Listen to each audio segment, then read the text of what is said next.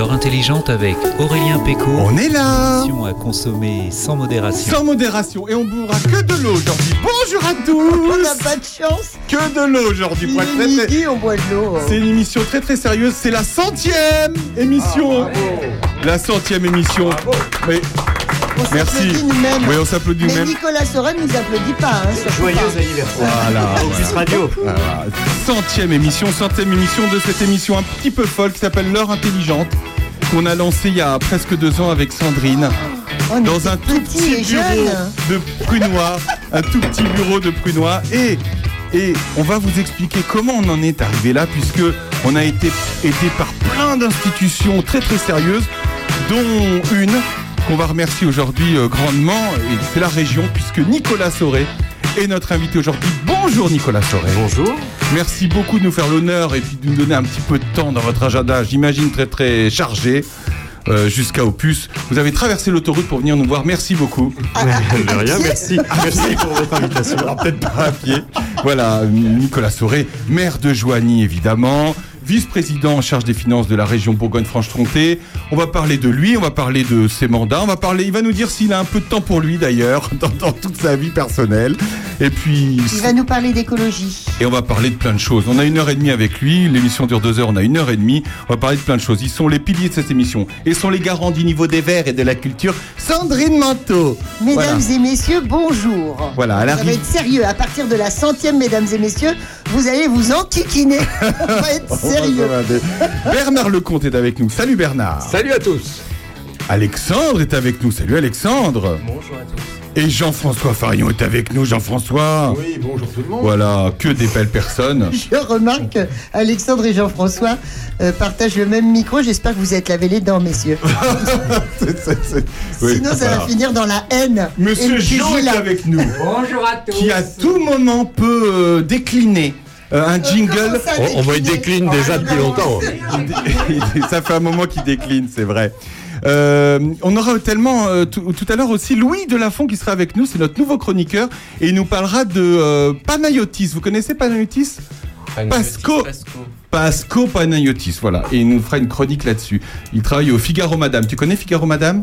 Non, c'est pas tout à fait mon ma tasse de thé Figaro. Excuse-moi, Bernard, pardon. hein. Je suis Ouais. Pourquoi hein. Bernard tout Voilà, Bon. Bernard, là, j'en suis désolée. Bah, parce que moi, j'ai quand même, j'ai quand même passé un petit moment de ma vie à diriger la rédaction du Figaro Magazine. Voilà. C'était juste en face. Voilà. Allez Nicolas Sauret, vous êtes prêts Vous avez vu, vous êtes bien entouré. hein. Ah, je vois. N'ayez pas peur, prenez, buvez un coup, on se retrouve juste après. Ah oui, il faut jouer des coudes ici, Nicolas, pour pouvoir parler. hein, dis. On, a On se retrouve euh, juste après Clara Luciani. Le reste. Mais tu vas faire croire qu'on est jeune. À tout de suite. Allongée sur le dos, je me refais le film. Le début était beau, puis je t'imagine jouer sur ton piano une mélodie, expire dans un écho, j'ai tout gâché, je sais, je sais, j'ai tout gâché. Je ne peux pas oublier ton cul et le grain de beauté perdu sur ton pouce et la peau de ton dos. Je te le laisse, mais je retiens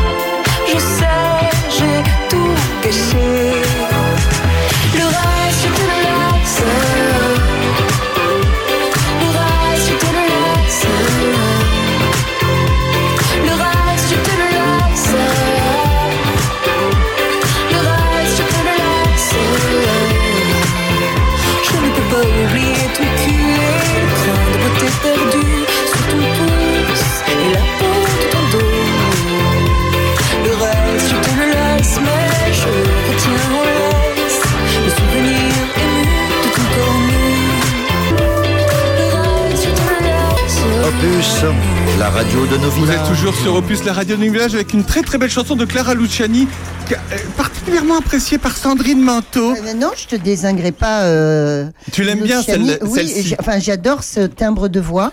Elle a initié. Alors, le problème, c'est que quand tu lances à un moment donné un timbre de voix, dans les deux ans qui suivent, t'as plein de de, de Comme clones de Clara Luciani Comme qui. Juliette Armanet, par exemple. Ah bah non, ça n'a rien à voir. Ça n'a rien à voir, Justement- merci. Non, non, non, attends, mais c'est c'est rigolo parce que vous vous souvenez, bah non, vous- toi t'étais pas né, toi. Quand euh, Alexandre. quand euh, euh, Vanessa Paradis euh, est arrivée, ok, après t'as plein de petites Vanessa Paradis sans voix euh, qui apparaissent.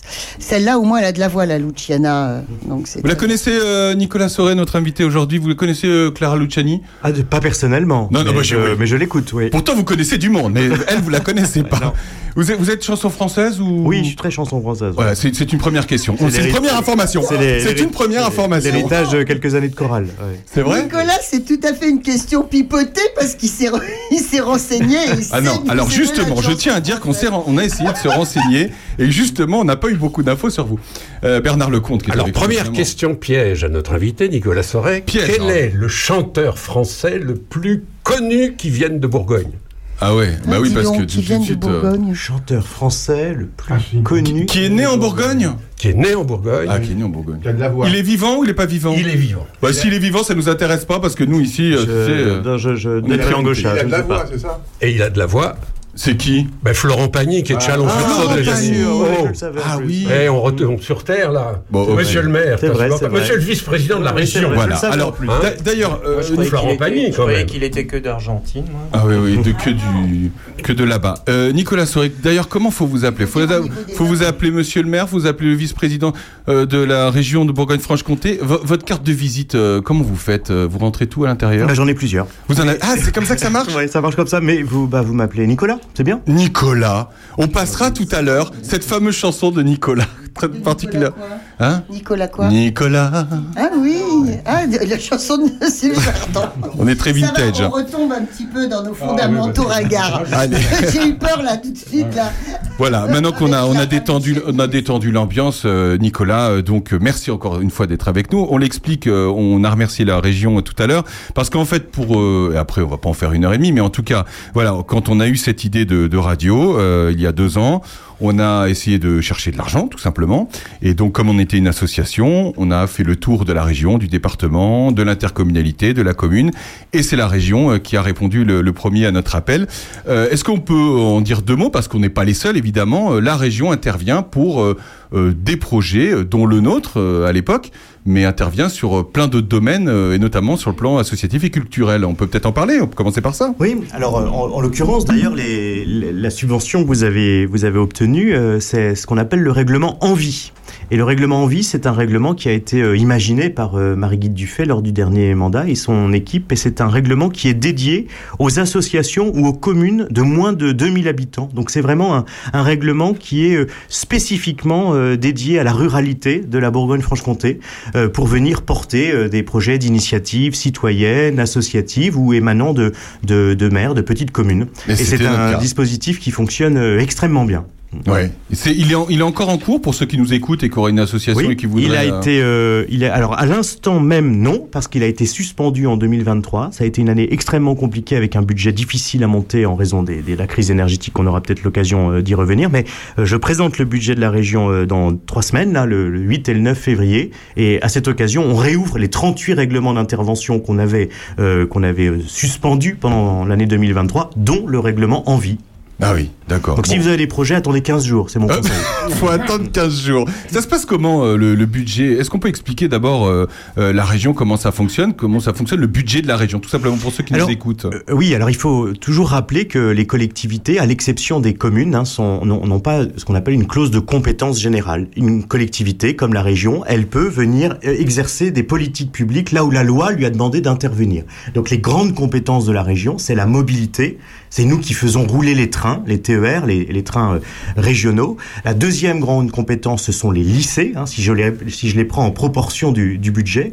La troisième grande compétence, c'est la formation des demandeurs d'emploi. Quand vous êtes demandeur d'emploi, que vous allez chez Pôle emploi et que vous demandez ou on vous octroie une formation, en fait, c'est la région qui la finance. Ça, ce sont les trois grandes compétences, les plus budgétivores, j'ai envie de dire. Et puis, il y a le développement économique, dont je suis en charge aussi, où on, structure les grandes filières économiques de la région. Hein. Donc, en Bourgogne-Franche-Comté, vous avez l'automobile, qui reste une grande, une grande filière auto, même si, grande filière économique, même si elle est un peu malade. En tout cas, elle, est à, la, veille d'une bascule euh, historique du moteur thermique vers le moteur électrique. Vous avez tout ce qui relève de la santé. Vous avez tout l'agroalimentaire, qui est aussi une très grande filière en Bourgogne-Franche-Comté. Vous avez la sous-traitance ferroviaire aussi, par exemple, etc., etc. Donc ça, c'est tout- toute la politique de développement économique. Et puis après, vous avez toute la formation des, des les formations sanitaires et Quand vous voulez devenir infirmier, infirmière, être soignant, euh, que vous rentrez en formation, c'est une compétence de la région. D'accord. Donc on a des compétences très spécifiques. Le budget global de la région Bourgogne-Franche-Comté, entre euh, le fonctionnement, hein, ce qui permet tous les jours à tous ces organismes de fonctionner, et l'investissement, euh, c'est c'est à peu près 2 milliards d'euros. Ils viennent d'où ces 2 milliards d'euros? Ils viennent pas de l'impôt direct en tout cas puisque malheureusement la région ne lève plus l'impôt. C'est une collectivité qui ne lève plus l'impôt ce qui pose plein de questions sur euh, quand on parle de libre administration des collectivités. Une collectivité qui ne peut plus ajuster son budget c'est-à-dire euh, mettre les moyens en face des politiques qui, qui lui ont été confiés ça interroge. Mais ça vient de dotation de l'État. Et puis nous avons une part de TVA euh, donc ce qui est, qui est un peu euh, difficile parce que quand vous montez un budget, la TVA c'est en fait un, une, c'est très fluctuant. C'est variable, ouais, c'est ça. C'est Ouais. très lié à la consommation. Donc quand vous êtes en période d'inflation, vous vous dites tiens ça peut pousser la TVA parce que bah, quand on consomme du coup on paye plus de TVA et en même temps on sait que les gens ont fait très attention, la consommation euh, baisse donc c'est un c'est c'est une rentrée d'argent qui est très fluctuante d'un mois sur l'autre donc c'est assez compliqué. Alors la TVA, c'est celle qu'on paie quand on achète Exactement. un café au café du coin? Exactement. Alors 100% de ce que vous payez n'arrive évidemment pas dans les caisses des régions. hein. La TVA, Mm. elle vient nourrir euh, les, les, les intercommunalités. Depuis l'année dernière, elles touchent une fraction de TVA. Et puis l'État, hein, la, la part la Sur les entreprises qui appartiennent à la région ou à l'intercommunalité Ah non non c'est en fait tout C'est- ça remonte à Paris, tout ouais. ça remonte Mm. à Bercy, qui selon une clé de répartition qui est connue par trois types à Bercy, tombe dans les régions et de- dans les collectivités. D'accord. Et puis, nous, nous avons une petite fraction, ce qu'on appelle la TICPE, la taxe sur les, les produits euh, pétroliers. Euh, C'est-à-dire que quand vous faites le plein de votre voiture, moi, ma petite C3, quand je fais un plein qui me coûte, euh, qui me coûte euh, 80 euros, il y a euh, 7 centimes qui vont dans les caisses de la région. D'accord. Ça, Voilà. donc vous, vous faites souvent le plein pour pour faire pour que ça change.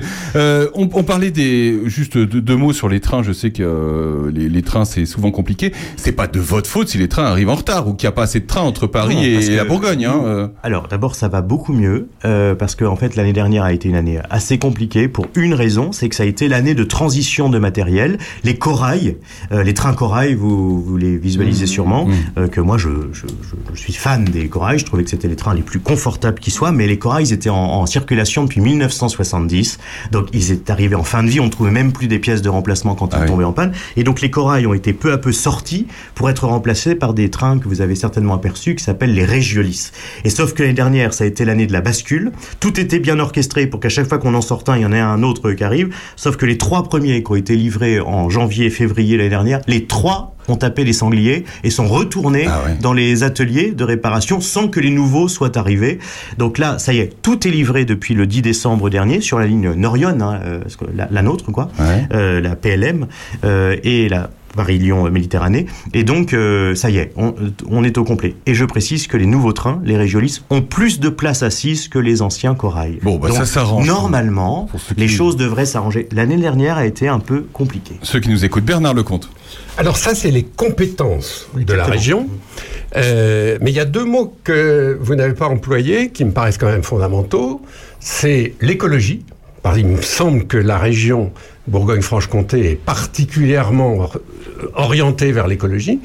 Et deuxièmement, moi, il y a, il y a une éternité, euh, Nicolas Soret n'était pas né, j'ai travaillé à la région, à Bourgogne. Et je me rappelle que la première euh, économie de la région, le premier rapport économique, la première activité économique de la région Bourgogne, c'était le tourisme, bien avant l'industrie ou l'agriculture. Alors, écologie, tourisme, on n'a pas oublié quand même tout ça. Non, pas du tout. Alors tout à l'heure, j'ai parlé effectivement des compétences qui sont les compétences propres. C'est-à-dire que personne d'autre que la région ne s'occupe des trains, de la formation et des mandats d'emploi. Ce que vous évoquez, c'est ce qu'on appelle des compétences partagées. C'est-à-dire qu'effectivement, euh, le tourisme, par exemple, c'est euh, une compétence partagée par toutes les collectivités. Les régions font du tourisme, elles ont le droit. Les départements ont le droit de faire du tourisme. Les intercommunalités font du tourisme. Donc ça, c'est les compétences partagées. Et quand il y a des compétences partagées, vaut mieux dire qui est le chef, parce que sinon, c'est un peu le bazar. Et effectivement, c'est ce qu'on appelle le chef de fila. Nous sommes chefs de file. Euh, la région est chef de file sur le tourisme et chef de file sur la transition euh, environnementale. Ça veut dire que nous ne sommes pas les seuls à investir sur ces thèmes-là, mais nous sommes censés organiser euh, la stratégie. Donc c'est pour ça que la région c'est un niveau assez stratégique, c'est-à-dire que on donne un petit peu le là, et c'est en train exactement de ce que c'est ce qui se passe sur la transition environnementale, où à la fin de l'année dernière, la, présidente de région et le préfet de région ont co-présidé une COP COP sur la transition environnementale qui fixe les grandes lignes de, de ce que devront faire les huit départements de Bourgogne-Franche-Comté pour aller dans le même sens. Donc la transition environnementale, c'est très large. Hein. C'est la transition du bâti, c'est les mobilités, c'est l'énergie, c'est la préservation du vivant et de la biodiversité, etc. etc. Alors pour, sur votre autre question, euh, euh, non, le tourisme, euh, il faudrait que je vérifie, mais n'est pas la première économie de, de la région Bourgogne-Franche-Comté. Alors, n'est probablement plus. C'est-à-dire, depuis plus, que la région Bourgogne a absorbé la Franche-Comté, la Franche-Comté, c'est une région très C'est industrielle. très exactement. Beaucoup plus que nous. Exactement. Donc, depuis le regroupement des deux régions, effectivement, l'industrie est passée devant. Jean-François Farion. Oui, je voudrais revenir sur le train deux secondes avant mon départ, puisque je vais bientôt partir. Et ben oui, je m'en vais. Euh, le train, on nous dit il faut le prendre le train, c'est écologique, mais c'est très cher. Le train reste cher quand même. Euh, moi, il m'arrive de le prendre en Italie euh, de temps en temps, et les TER italiens sont deux fois moins chers, par exemple. Cher, mais pourtant subventionné par la région. Quand vous prenez votre billet de train, en fait, vous ne payez que 25% du coût réel de votre euh, Oui, trajet. oui, non, mais c'est vrai. c'est vrai. 75% du coût réel du, du- de votre trajet est financé par le budget euh, propre de la région. D'où- le fait que ça, ça explose. Alors nous, en Bourgogne-Franche-Comté, alors d'abord, euh, si je vous invite à comparer, on est l'une des régions les moins chères de France sur le train parce qu'en fait, vous avez les tarifs affichés, mais euh, vous avez tellement de cartes euh, d'abonnement, la carte 26 plus, euh, la gratuité Ouais. pour les moins de Je parle 12 ans, dans la etc., globalité, que- attention. Voilà, que du coup, bon, on est l'une des raisons, des, des- des régions les moins chères de France, mais moi je partage le fait que si on veut faire en sorte que le train devienne le premier réflexe des, des habitants, dès lors qu'il y, a- il y a une ligne, euh, il faut que ce soit encore moins cher. Alors la région Bourgogne-Franche-Comté, elle est particulière. C'est une région particulière parce que c'est une grande région. Quand vous voyez euh, la carte de France, c'est quand même une grande région, et pour autant c'est la moins peuplée. Nous sommes 2,5 millions d'habitants. Et, et si on si on est un peu trivial, on dit en Bourgogne-Franche-Comté, on gère plus l'espace qu'on gère les gens. Alors ça, ça a un impact, parce qu'en termes d'aménagement du territoire, quand vous regardez par exemple, en arrivant à la région, j'ai appris la région. Donc j'ai regardé, vous avez par exemple le nombre de mètres carrés pour les lycées, le nombre de mètres carrés par élève, on est les premiers de France. Mais pourquoi? Parce qu'en fait, nous, comme on, on a peu de gens, mais un grand espace, bah faut qu'on ait beaucoup de lycées pour faire en sorte que quand même les lycéens soient pas à deux heures de leur euh, lycée. Donc, et- et c'est la même chose sur le train. En fait, on hérite, et ça c'est un héritage euh, d'une grande région industrielle aussi. On hérite d'un réseau ferré qui est très dense. Quand vous regardez par exemple la Bourgogne et que vous regardez l'Occitanie. Mais on a l'impression de ne pas vivre dans le même pays. On est beaucoup plus densément euh, reliés euh, par le train en Bourgogne-Franche-Comté. Donc Allez. ça a un coût. Alexandre. Oui, sur le réseau ferré, en fait, c'est une région qui est euh, traversée aussi par le réseau ferré de Paris à Lyon, en passant par Dijon. Et donc c'est une carte euh, finalement ferroviaire qui est très particulière parce que finalement certaines villes de Bourgogne-Franche-Comté ne sont pas du tout reliées entre elles par le train, mais euh, la région bénéficie d'un drainage venant de Paris. Euh, moi qui suis usager deux fois par euh, semaine du train vers Paris et la Bourgogne, pour ça c'est une desserte incroyable et une chance incroyable pour la région d'être traversée comme ça. Alors pour re- rebondir sur ce que disait Jean-François, je trouve que le train régional avec la carte qui est à 20 euros par an, ce qui est quand même assez accessible, reste assez peu cher, effectivement, euh, lorsqu'on a cette carte. Et pour 20 euros, on a quand même des tarifs bien réduits. Pourtant, les, ces tarifs ont pas mal augmenté l'année dernière quand même. Mais euh, je trouve que ça reste assez raisonnable. Et en fait, d'une région à l'autre, parce que des fois, j'utilise le train du centre Val-de-Loire, euh, la carte est 10 euros plus chère, mais les tarifs un peu moins. En fait, l'un dans l'autre, c'est quasiment sur les deux régions les mêmes tarifs. Mais c'est vrai que sur d'autres régions, on a des tarifs qui sont plus élevés. Encore. Là, là, on a l'impression, euh, c'est, on peut rebondir là-dessus, euh, Nicolas. euh, chaque région, en fait, a sa politique sur sa compétence. Et ça, Elle c'est fait ce qu'il veut avec, l'argent, en fait. Alors, moi, ce que j'ai découvert en arrivant à la région, comme citoyen, j'en avais pas conscience avant de devenir élu régional. Je ne mesurais pas à quel point le réseau ferré français, en fait, tient sur ces régions.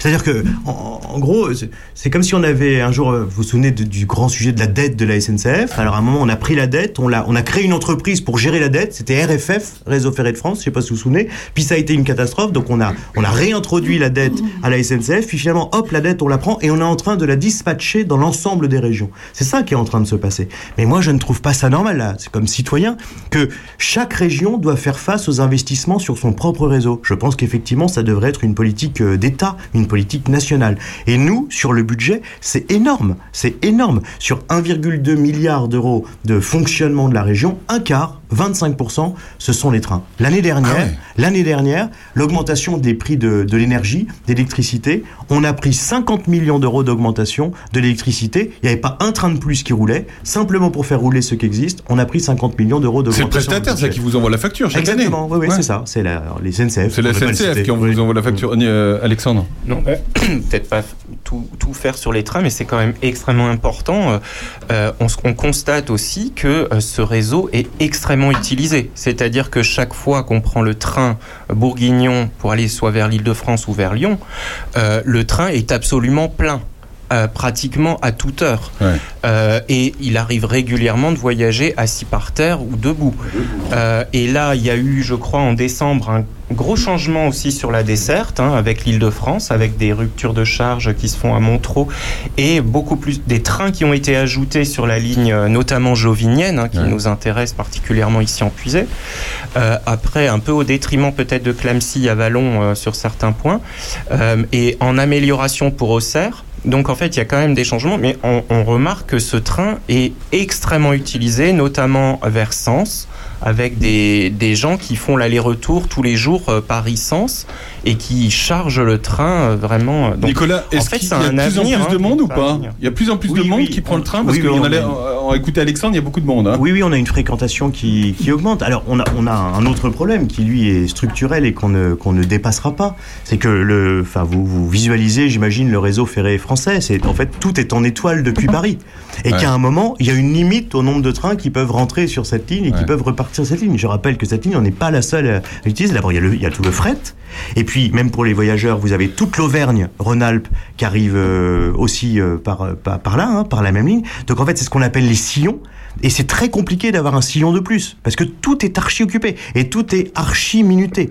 Alors, on, grince tous quand notre train il a 5 à 5, 10 minutes de retard, mais faut imaginer la logistique qu'il y a derrière.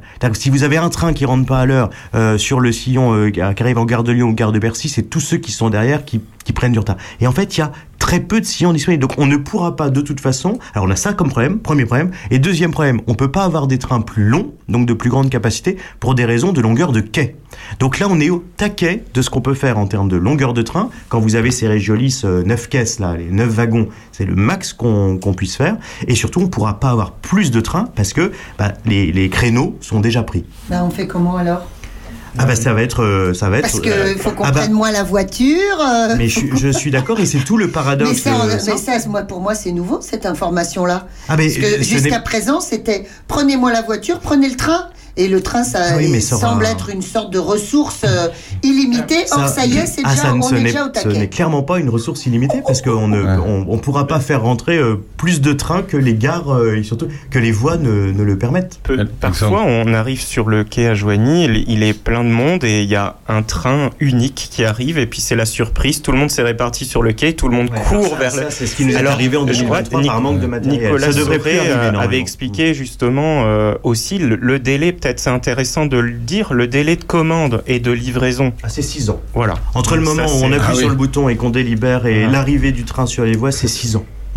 Ouais, C'est très important pour l'économie aussi, enfin, parce que j'imagine qu'il y a des entreprises, vous, vous parlez d'économie, on peut bifurquer sur l'économie euh, que vous avez, dont, dont la région a compétence. J'imagine que c'est très important pour euh, bon nombre d'en- d'entreprises. euh, Ah ben évidemment, Euh, c'est le- toute une train. économie le Ouais. ferroviaire. Bien sûr. Et d'ailleurs, on est très en pointe en Bourgogne-Franche-Comté. On a d'ailleurs ce qu'on appelle un cluster, c'est-à-dire un- un- une grappe d'entreprises, un groupement d'entreprises de plusieurs dizaines, voire même centaines d'entreprises. Le siège est à Monceau-les-Mines, euh, en Saône-et-Loire. hein, c'est euh, du côté du, du Creusot-Monceau. Ça s'appelle Mecatim. C'est le nom de ce cluster qui réunit toutes les entreprises de Bourgogne-Franche-Comté qui exploitent dans le ferroviaire.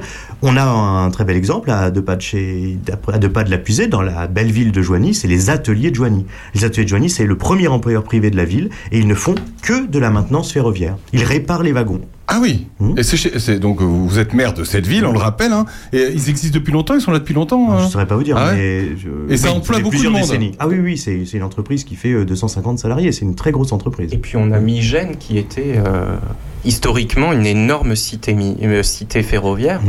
Euh, avec le nœud de raccordement euh, de Migène à mi-chemin entre Paris et Lyon.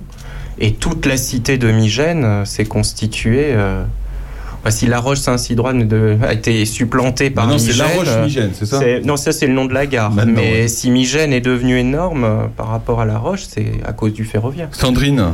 Et, et donc, euh, euh, puisqu'on parle du, de- des marchandises, des trains de marchandises, là aussi, on est arrivé euh, au, maximum? Alors ça, je- je- je- j'ai moins d'informations parce que pour le coup, ce n'est pas une compétence de la région. Ça, hein, tout ce qui est le ferroviaire, nous on y touche, enfin tout ce qui est marchandises, on n'y touche euh, pas du tout. Mais ce que je sais, c'est que au global, euh, on commence à arriver aux limites de ce qu'on peut euh, acheminer vers Paris. Ah, c'est sûr qu'il y aura une limite, et pour nous, c'est, on l'intègre, c'est-à-dire que la Puiselle, le Jovinien, le Sénonais fondent leur attractivité sur la proximité avec Paris, et on développe des trésors de, communication pour tenter d'expliquer à celles et ceux dits parisiens qui veulent venir vivre à la campagne, enfin, en tout cas quitter euh, Paris, euh, que c'est- on- ils resteront très liés à leur ancienne ville. Mais ça aura une limite.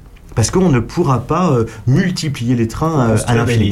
Alors c'est, c'est alors là on, évidemment on parle de cette ligne-là, mais à la région on- on- c'est l'ensemble hein, de la- du réseau qu'on, qu'on gère. Euh, et évidemment les problématiques sont pas tout à fait les mêmes quand vous êtes sur la ligne des horlogers ou la ligne des euh, des hirondelles, c'est leur nom euh, poétique, euh, qui sont là-bas à l'est de la région, du côté de la du côté de la Suisse, où on on n'a pas les mêmes problématiques. C'est très singulier la problématique euh, du nord de Lyon avec Paris, et puis vous retrouvez après la même chose entre Chalon-sur-Saône et Lyon, hein, toujours avec la, la même démarche, c'est-à-dire l'attractivité des métropoles. Ouais. Sandrine. Moi, j'ai envie qu'on parle de Joigny parce que j'adore cette ville. On a tant mieux, moi aussi, moi de changer, c'est la région, on a le droit de parler de Joigny maintenant. Mais On peut parler de. Joigny, parce que Mais on bien est maire de Joigny. Voilà. C'était Ah bon, prévu. on, on- Ah on oui, peut, on peut vraiment. s'arrêter à, à Joigny dans ce cas. Euh, bah, Joigny, vous Non, êtes- pardon, encore un petit mot. ah, sur- Bernard Lecomte, Non, parce que. Bernard, Bernard. non, parce que je pense que plusieurs de nos aud- auditeurs sont intéressés par le sujet. Dans les attributions de la région, et notamment dans les dossiers que pousse Nicolas Sauret, il y a un truc qui s'appelle oser. Ça fait partie de ces mots qu'on qu'on qu'on Oser plaque sur. Oui, oser. C'est Tout à une l'heure, c'était envie, là, c'est osé. Exactement. Et c'est un peu le même. Voilà, on invente des mots comme ça. Bon, très bien. Les gens de communication savent ça et ils se régalent. Euh, ce qui est important, c'est que oser a un- une cible très précise. Ce sont les TPE. Je ne me trompe pas. Et nous, on puisait. C'est c'est capital, les TPE. C'est quoi, les TPE? Les toutes petites entreprises, les très Ah, petites entreprises. Donc, mettons les PME, on appelait ça comme ça. Maintenant, c'est encore plus petit que les PME. C'est-à-dire, c'est quelqu'un qui monte un truc euh, avec sa famille ou même tout seul à la limite. Et euh, à chaque fois, le type se dit, il y a un moment où je peux pas payer et où mon banquier commence à me dire, vous êtes bien gentil avec vos histoires, mais nous, on n'est pas là pour ça. Et la région a inventé ce dispositif. Et j'aimerais que Nicolas nous en dise un petit mot parce que pour les gens qui nous écoutent, pour ceux qui bossent et qui montent une entreprise, c'est vraiment important de savoir s'ils peuvent, utiliser ce, ce Alors, système. Je vais répondre, mais j'étends un peu avant de venir à la réponse. En fait, euh, qu'est-ce qu'on fait quand on est vice-président au développement économique d'une euh, région euh, Les gens pensent, je pense euh, intuitivement, on distribue des subventions. Bah pas du tout. La subvention, c'est l'absolue exception. On, on subventionne très peu. Notre métier, c'est d'abord de fédérer, d'essayer de dire, il y a des forces dans cette région. Là, mon grand sujet en ce moment, c'est les biothérapies. Les, les- je- si ça vous dit, on en, on en Ah bah, parlera. Ça, c'est le domaine de la santé, c'est le domaine de soigner à partir du vivant. On sait qu'on a dans cette région des entreprises, des chercheurs qui sont aptes à placer la Bourgogne-Franche-Comté sur la carte de France, sur la carte, d'Europe et même sur la carte du monde. Sur, certains, sur certaines choses, ici, en Bourgogne-Franche-Comté, on fait la bataille avec les États-Unis et la Corée du Sud sur certaines euh, molécules euh, que l'on que l'on que l'on sait déployer dans notre région et pas ailleurs. J'y reviendrai tout à l'heure. C'est ça. C'est on, on structure des filières parce que ensemble on est plus fort. Et puis on développe beaucoup d'ingénierie financière. C'est surtout ça notre métier. C'est-à-dire de dire aux entreprises, nous, on peut pas, on peut pas délivrer des subventions parce que euh, pas plus que ça, parce que le budget de la région a aussi ses limites. Mais par contre, on sait venir vous aider là où les banques ne viennent plus. Par frilosité, parce que euh, parfois elles oublient peut-être que une partie de leur métier, c'est prendre leur, euh, une partie du risque. Du risque, ouais. Voilà, Mm. bon. Donc, euh, on déploie des, des, des- de- ce qu'on appelle de l'ingénierie financière. Concrètement, c'est quoi? C'est de l'avance remboursable, ou autrement dit, du prêt à taux zéro. Ça, c'est un outil d'ingénierie financière. Ce qu'évoque Bernard, c'est un autre outil. C'est-à-dire qu'on s'est rendu compte là que l'accès bancaire devenait compliqué, notamment pour les petites entreprises, ou notamment pour celles qui ne sont pas bien notées, et que, pour autant, on a besoin de les accompagner dans leur développement et donc nous prenons à notre charge la région la garantie bancaire. C'est-à-dire qu'on dit aux banques allez-y et si ça passe pas, c'est la région qui sera euh, appelée en, en solidarité. Alors là, c'est vous qui prenez des risques, là, pour le coup. nous Enfin, qui c'est la région qui prend les risques. Au bout du bout, ce qu'on fait aussi quand on fait du prêt, l'avance remboursable, on prend aussi notre risque. Le taux de sinistre, il est de 4%. C'est-à-dire qu'il y a 96% des entreprises qu'on aide qui remboursent. Et ce qui est intéressant, c'est que le même euro fait plusieurs cycles. Vous le, vous le prêtez à une entreprise, elle le rembourse, elle- il est reprêté à une autre entreprise qui le rembourse, etc. Donc, C'est de la politique gagnant-gagnant, voilà, c'est-à-dire c'est que vous, vous, vous, gagnant-gagnant. vous prêtez. et la sinistralité est de 4%. Donc Ouais. on assume ce, ce, ce risque-là. Mais surtout, à côté de ça, avec les 96 autres pourcents, ce sont des entreprises qui n'auraient pas eu forcément accès au crédit bancaire et qui pour autant ont pu être aidées pour déployer euh, leur, euh, leur projet, euh, leur développement. C'est ça, pour une attirer dans la région, c'est pour attirer ici Oui, c'est- bah, plus que les autres alors pour qu'il y a une attirer, concurrence pour entre les attirer, régions. ah bah bien sûr qu'il y a une concurrence entre Ouais. les régions. Puis chacun euh, a des, des, des essaye de déployer des trésors d'ingénierie financière pour attirer euh, toujours plus. On n'est pas mauvais d'ailleurs. Hein. La, région Bourgogne-Franche-Comté, je rappelle, c'est la plus petite région de France avant la Corse hein, euh, en termes de population. Pour autant, on est la cinquième région sur l'investissement, euh, les investissements étrangers, parce que on sait attirer à nous. Pourquoi on sait attirer à nous? Parce qu'on a des écosystèmes qui sont intéressants. On a des universités, on a des chercheurs, on a aussi des grands donneurs d'ordre dont les sous-traitants veulent se rapprocher. C'est le cas de Peugeot avec l'automobile, euh, par exemple. C'est le cas aussi sur la santé, euh, ou c'est le cas sur l'agroalimentaire, où on a un pôle de compétitivité en Bourgogne-Franche-Comté qui s'appelle Vitagora, qui lui structure toutes les entreprises d'agroalimentaire, qui est très très fort. Ça, c'est plutôt un héritage bourguignon. L'automobile, c'est plutôt un héritage franc-comtois. La microtechnique, l'héritage de l'horlogerie, cette, cette, cette science de l'infiniment petit, de l'infiniment précieux, qui est, qui est vraiment l'héritage de l'horlogerie, qu'on retrouve dans la santé, qu'on retrouve dans les microtechniques. Ça, c'est un héritage euh, franc-comtois. Voilà. Donc nous, on travaille comme ça. Ce que ce qu'évoque Bernard, ce fonds, OSE BFC, il, il prend donc en charge la garantie bancaire en, en lieu et place des entrepreneurs. Mais il a, il a un deuxième aspect, c'est qu'il permet aussi d'aller directement investir au capital des entreprises. La région, elle peut devenir Ah oui, actionnaire, d'entreprise. hein. On en a, en fait, on en a beaucoup. Ça, c'était le dernier né sur une niche. Celui-là, aux BFC, c'est pour aider les startups. Une startup, son premier problème, c'est le premier tour de table financier. C'est-à-dire euh, que euh, faut que le- il y, ait un premier investisseur qui y croit. Et puis après, ça va mieux, c'est-à-dire qu'il peut se déployer et elle agrège des investisseurs privés. Et généralement, ce premier tour de table, il est compliqué. Et donc, nous, on vient au premier tour de table. On vient pas tout seul. On ne vient jamais tout seul au capital d'une entreprise. Mais le fait que nous, on vienne, la région, ça crédibilise et ça permet à des investisseurs privés de s'agréger. Et ça, c'est le deuxième, la deuxième jambe du fonds Oser Bourgogne-Franche-Comté. Et c'est les élus qui décident en commission, de, euh, les dossiers arrivent, Non. ah bah tiens, lui, il a l'air bien. il Non, a l'air- non, comment, et ce serait comment trop ça dangereux. fonctionne? En fait, nous, nous, nous, nous faisons un, un appel à manifestation d'intérêt et nous sélectionnons des sociétés de gestion. En l'occurrence, là, c'est UI Investissement, qui, qui est- qui est en fait le partenaire de la région de longue date parce que euh, on en a, on en a plusieurs des, des, des fonds de, de co-investissement. Ils sont à peu près tous opérés par l'entreprise euh, UI Investissement avec lesquels, bah, évidemment, on a, on a des chartes. Enfin, vous imaginez, tout ça est très, très, très encadré. Mais ce ne sont pas les élus qui, en dernier ressort, décident. Ce serait trop dangereux. Et puis, en plus, ça prêterait le flanc à des, à des, bah, à des interprétations, à des trucs. Donc, c'est c'est pas nous plus. Nous, on fixe le cadre. Et si euh, ça rentre dans le cadre, alors notre société d'investissement, c'est à laquelle on a confié nos fonds, opère l'investissement. C'est très clair. Vous en apprenez beaucoup de choses. On va se retrouver dans un instant après euh, un petit peu de love et de tendresse. Parce que quand je regarde Sandrine, j'ai envie que de ça. après Eddie de Préto. Vous aimez Eddie de Préto Ah, J'aime beaucoup. Ah bah tiens, ma bah, ça, playlist du moment. Tiens, ça tombe bien, ça tombe bien, tout de suite. Ouais, tu aimais gagner ton temps? Dans les trop tard de tes 30 ans. Ouais, tu étais déjà sous l'eau. Et tout l'apnée de ton dedans semblait te lancer des signaux. Tu changeais d'appartement.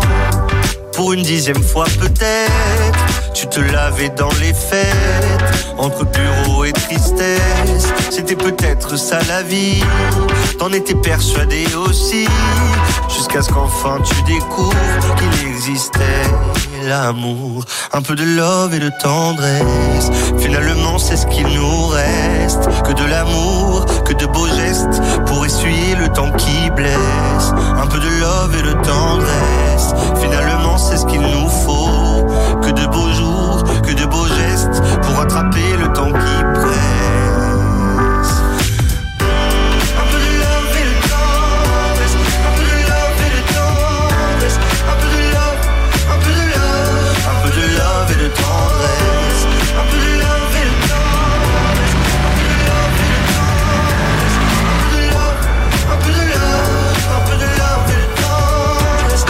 Fermé sans sentiment. Tu as tenu longtemps comme ça, à faire des petits bâtons de sang sur les murs de ton célibat. Puis si tu vois ce que tu rates, tu n'auras pas mon amour mille fois. Alors que le taf s'en relâche, tu pourras y revenir sans moi. Un peu de love et de tendresse, finalement c'est ce qu'il nous reste. Que de l'amour, essuyer le temps qui blesse. Un peu de love et de tendresse, finalement c'est ce qu'il nous faut. Que de beaux jours, que de beaux gestes, pour attraper le temps qui presse. Mm, Un peu de love et de tendresse, un peu de love et de tendresse, un peu de love, un peu de love, un peu de love et de tendresse, un peu de love la radio au cœur La radio au cœur de nos villages. Alors que Sandrine Manteau a trouvé son nouveau surnom, euh, parce qu'après réflexion, vous avez parlé tout à l'heure, Nicolas Sauret, notre invité aujourd'hui, a parlé du train corail. Elle aussi, elle se sent un peu vintage, que le me train corail train corail. conf- co- vintage. Et en Voilà. 70, euh, pas loin de la réforme et cependant très confortable. Mais pas accessible. Les. Mais pas. Parce que c'était le problème des trains corail, ils ne sont pas accessibles. Ah, mais- C'est Les trois marches qu'on devait monter, c'est pour ça qu'on Ah, les a changés aussi. Les, ça. les ça vous du va train corail sont un peu de la couleur de, de la tenue de. Sandrine. Vert, Pourtant, c'est une femme très accessible. On est avec, on est avec Nicolas Sauret, maire de Joanie. très accessible, Qu'est-ce que tu Non, sous-entends non, mais je veux dire, t'es abordable comme femme. Je veux dire, c'est quoi, voilà. D'accord. Euh, non, allez. Nicolas Sauret, maire de Joigny, vice-président en charge des finances et euh, du développement économique, il nous l'a dit tout à l'heure. Euh, Est-ce que vous pensez que les, on, on va, on, on- on continue à parler de la région. Est-ce que vous pensez que la région euh, euh, est euh, trop grande pour être gérée et elle est gérée où là non. Non, je Non, pense mais je veux pas. dire en termes de Euh, quand vous êtes dans le Jura ou dans le dans le Mâconnais, c'est quand même loin loin. Euh, Est-ce que ça se gère une commune euh, Est-ce que la réforme des, des régions de l'époque a été une bonne euh, une, une bonne réforme Bonne idée. Alors, euh, moi je pense que ça a été une bonne réforme au sens où, euh, à l'échelle de l'Europe, on avait des micro-micro-régions. Donc le, et on, on, la Bourgogne-Franche-Comté reste encore une petite région. Hein. Quand vous nous comparez aux Länder allemands, on est, on est, on est, des, on reste des nains, y compris, y compris par les compétences qu'on exerce. Hein. On ne va pas très loin. La décentralisation en France, elle, n'est- elle s'est arrêtée euh, euh, quand, on, quand on la compare à nos voisins assez tôt. Euh, donc, euh, ça nous a permis de structurer, notamment sur un plan économique, d'être plus visible. Euh, en fusionnant la Bourgogne et, et la Franche-Comté.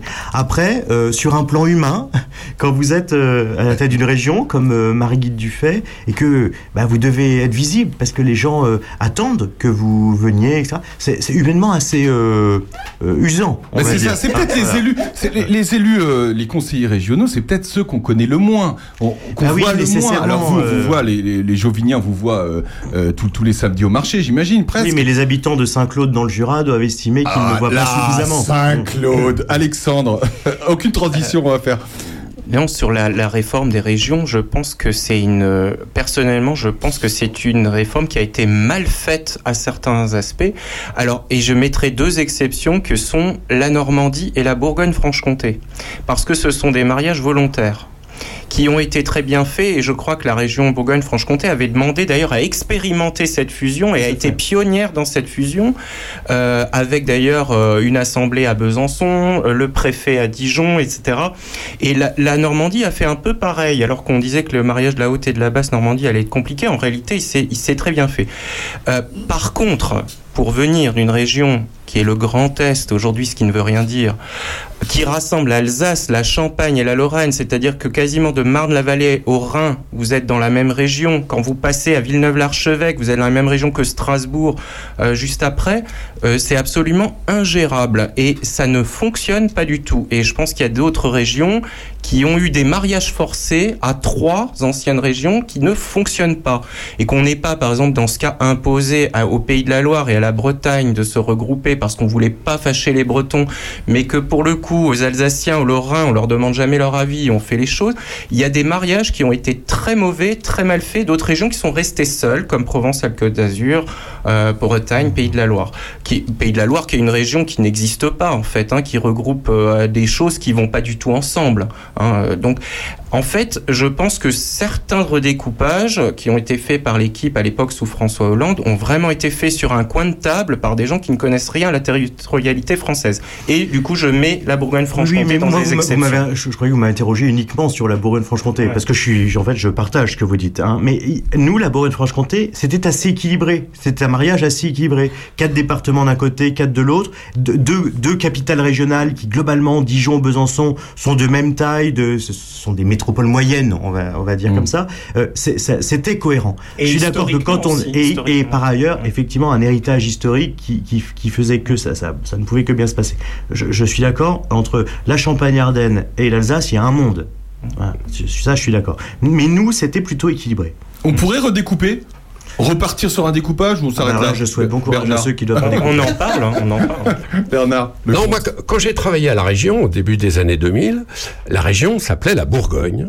Elle avait quatre départements, donc Lyon, la Saône-et-Loire, la Côte d'Or et la Nièvre.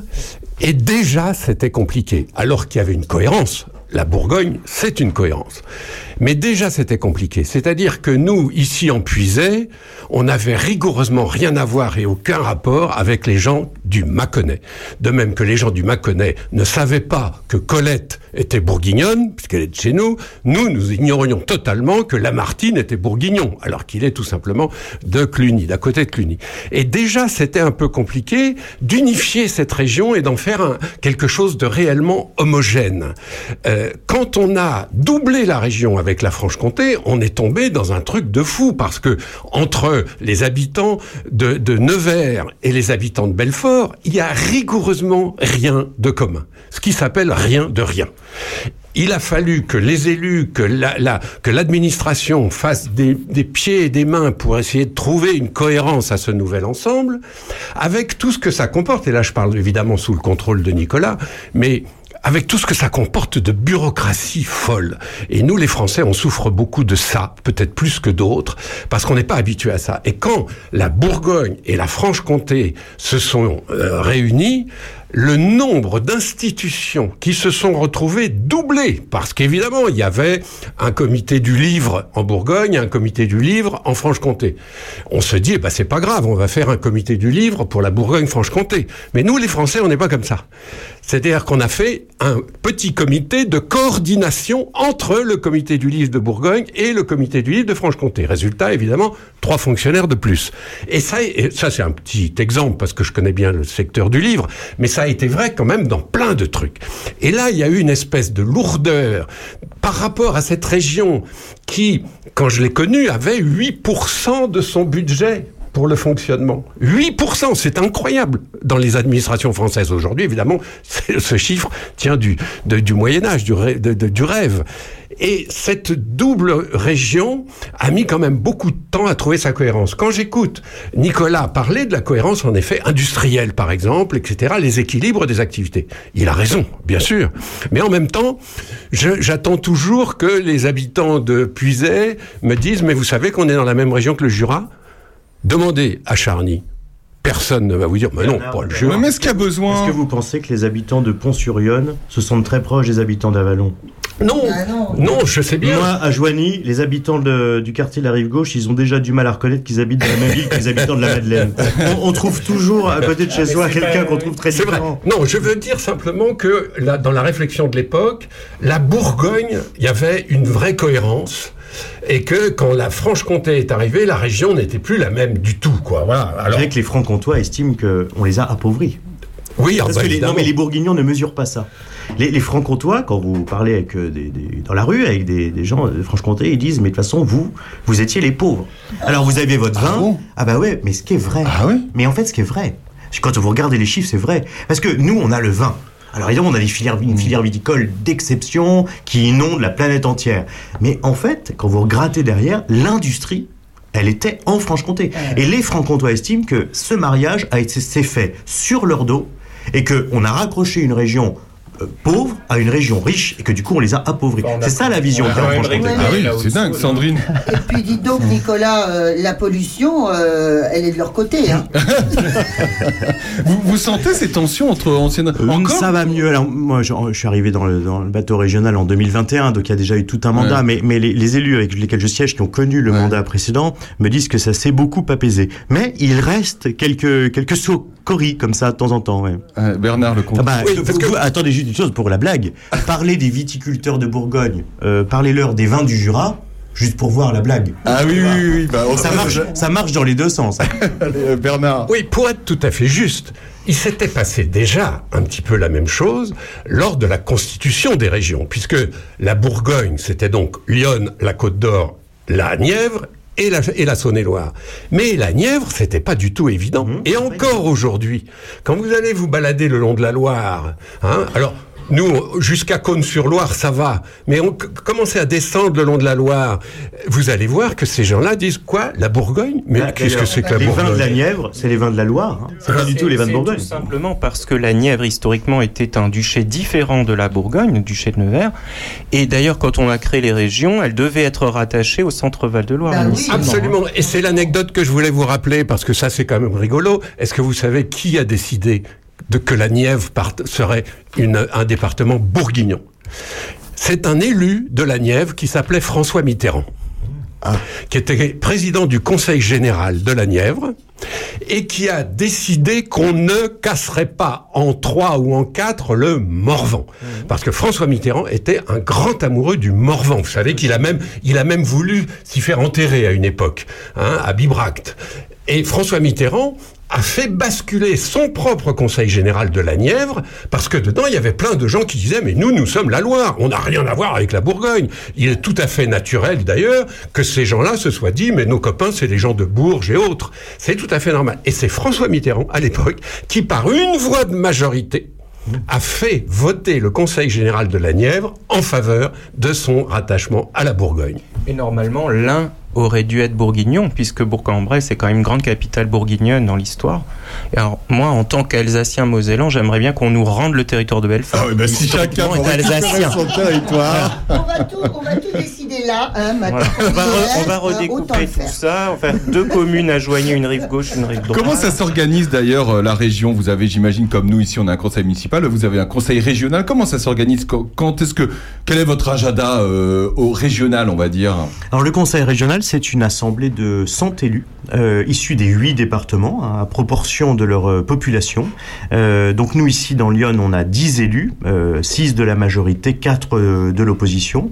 Euh, il y a 5 séances plénières par an, et donc là c'est vraiment euh, les séances euh, publiques qui durent euh, généralement 2 ou 3 jours.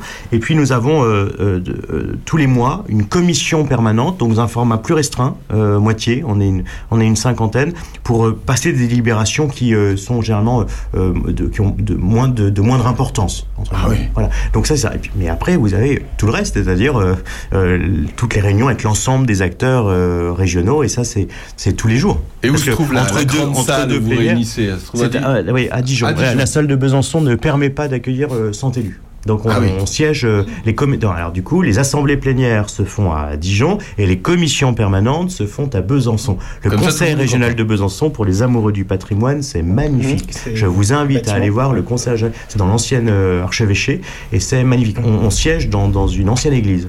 Ah oui. La salle du conseil est magnifique. Il y a un ouvrage d'ailleurs sur le bâtiment qui est très intéressant.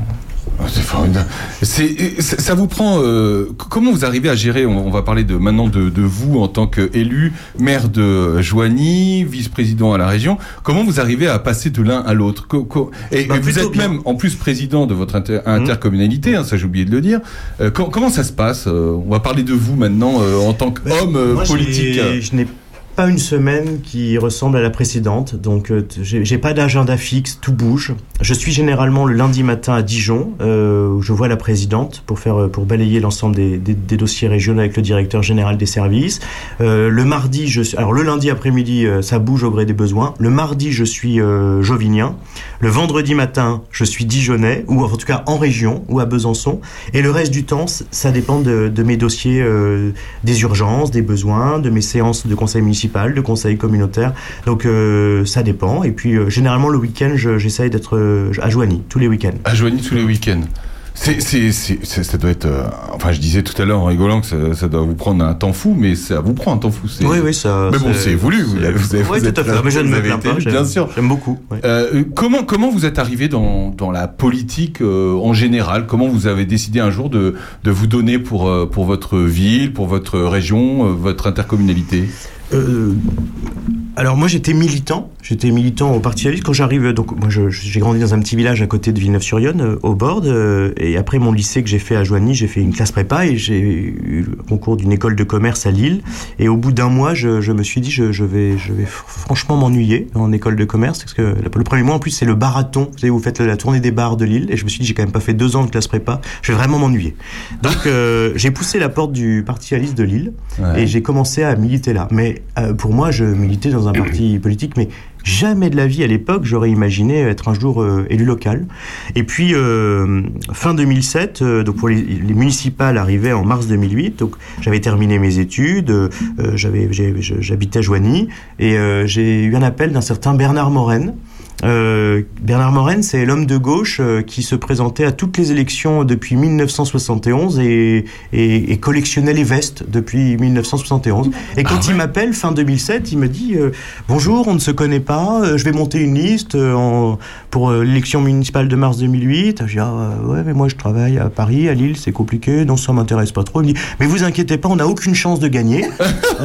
Mais c'est vraiment, c'est comme ça que ça se passe en septembre 2007. On n'a aucune chance de gagner, mais ça peut être intéressant. Je sais que vous avez fait Sciences Po, tout ça vous, doit vous intéresser. Vous siégerez face à Philippe Auberger, vous apprendrez beaucoup de lui parce que c'est un opposant, mais c'est quand même un grand bonhomme. Et donc c'est sur ce fondement-là que je signe. Donc là, on est en septembre 2007. Le mois d'après, Philippe Auberger, comme c'est attendu, annonce qu'il s'engage, qu'il candidate pour un septième mandat. Là-dessus, son premier adjoint dit euh, ça va, donc je vais faire ma propre liste. La semaine d'après, le deuxième adjoint dit vous deux, on vous a trop vu, donc je fais ma propre liste. Et la semaine d'après, des citoyens de droite de la ville disent tous les tous les trois là, le maire, le premier adjoint, le deuxième adjoint, on vous a trop vu, donc on fait notre propre liste. Oh. Et donc on arrive aux élections. Et, et puis nous, mais nous, c'était attendu, si vous voulez. Mais la gauche à Joigny en 2008, c'est une ville militaire, appelons une ville de garnison. Elle fait 31%, tout mouillé. Et dans les très bonnes années, elle fait 31%, jamais 50. Donc moi, j'arrive, je me dis, bon, oh, euh, voilà. Et puis, bah, il est arrivé ce qui est arrivé. C'est-à-dire que au soir du second tour de mars 2008, on gagne avec deux voix d'avance sur 11 000 habitants. Et donc moi je dis toujours, je suis arrivé en politique par erreur, par hasard, voire par effraction. Parce que c'était... Et en vrai, on n'avait pas du tout une liste prête pour gouverner, du tout. Moi le lundi matin, quand, euh, enfin le dimanche soir quand on a gagné, mon premier réflexe c'est de dire, Ah, mais qu'est-ce qu'on a fait? Mais là, c'est la cata Vous la pensiez pas, pensiez pas gagner Mais pas du tout. Vous étiez pas prêt Pas à... du tout. Non, bah, puis après on a appris. Ah et, ouais. puis, euh, et donc Philippe Auberger n'avait pas fait voter le budget en 2008. Moi je me retrouve adjoint aux finances. J'ai jamais monté un budget de ma vie. Ah Et je me dis, j'ai face à moi l'ancien rapporteur général du gouvernement, inspecteur général des finances, et Narc, euh, il va me broyer. Donc j'ai bossé trois semaines, euh, nuit et jour, pour apprendre par cœur le Ah, budget. quand même. Je le connaissais Ouais, par voilà, cœur. c'est ça, vous et avez puis bossé. finalement, ah bah oui, oui, Ouais. j'ai beaucoup travaillé. Enfin, nous avons tous beaucoup travaillé. Bernard Lecomte. Une un petite pensée pour euh, Bernard Moren, euh, qui était Homme de radio. journaliste. Homme de radio. Je- Bernard animait Triage FM Tout à fait. à, à la, à la Roche-Migène. Il l'a créé d'ailleurs, moi c'est là que je l'ai connu, et c'était un personnage, enfin c'est toujours un personnage extrêmement sympa. Ça compte beaucoup dans ce qui s'est passé. Bien sûr, Parce que lorsqu'effectivement toute la droite s'est complètement explosée à Joigny et que du coup bah, la gauche a ramassé euh, effectivement de justesse ce qui restait à ramasser, euh, Bernard se- mais se retrouver maire de Joigny, c'était, c'était presque ahurissant pour tous ceux qui le connaissaient, parce qu'il était fait pour être maire, à peu près comme moi. Enfin, encore que moi, j'ai été le conseiller municipal.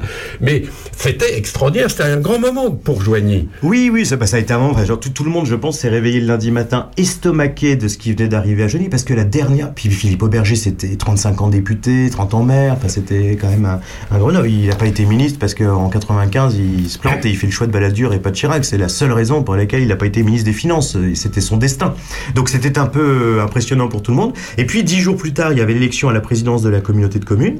Et puis bah, on a vite analysé qu'on était les seuls de gauche, tout le territoire était de droite, il n'y avait aucune chance de gagner la présidence de la communauté de communes. Donc on se dit avec Bernard, bah, j'ai faut, pas que tu y ailles, pas, on va pas commencer, tu vas pas. Mais il me dit, t'as qu'à y aller toi. Moi j'avais 27 ans, j'avais rien à perdre.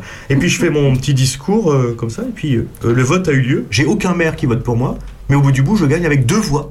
Encore une fois. Encore deux voix, ça, ça vous suit. Voilà, et je deviens le plus jeune président de Comcom en France d'ailleurs. euh, en 2008, à 27 ans, je préside la Comcom euh, du Jovinien.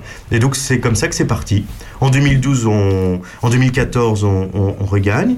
En 2020, Bernard Moren décide de s'arrêter. J'étais son premier adjoint et donc je, je, je, je prends la suite.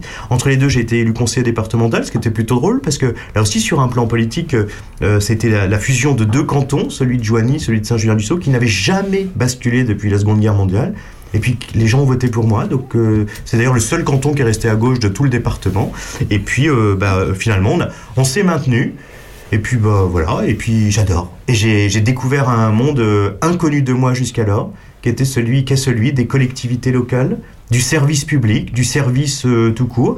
Euh, moi qui ai plutôt une formation économique d'entreprise, moi j'étais dans l'industrie du déchet, donc j'étais dans, En fait, euh, j'ai amené avec moi les, les seules méthodes que je connaissais, c'est-à-dire j'ai appliqué aux collectivités une forme de gestion d'entreprise, tout en considérant que le service public, on doit le rendre à, la meilleure qualité possible, au meilleur prix possible, avec cette nécessité toujours de d'expliquer ce qu'on fait, de, de répondre. Et, et en fait, je me suis passionné pour ça. Voilà, et Marie-Guilde Dufay est venue me chercher en, en, en 2020, après les municipales, en disant J'a- j'aimerais que vous veniez euh, m'accompagner à, à la région. Et, et je m'ennuyais beaucoup au département.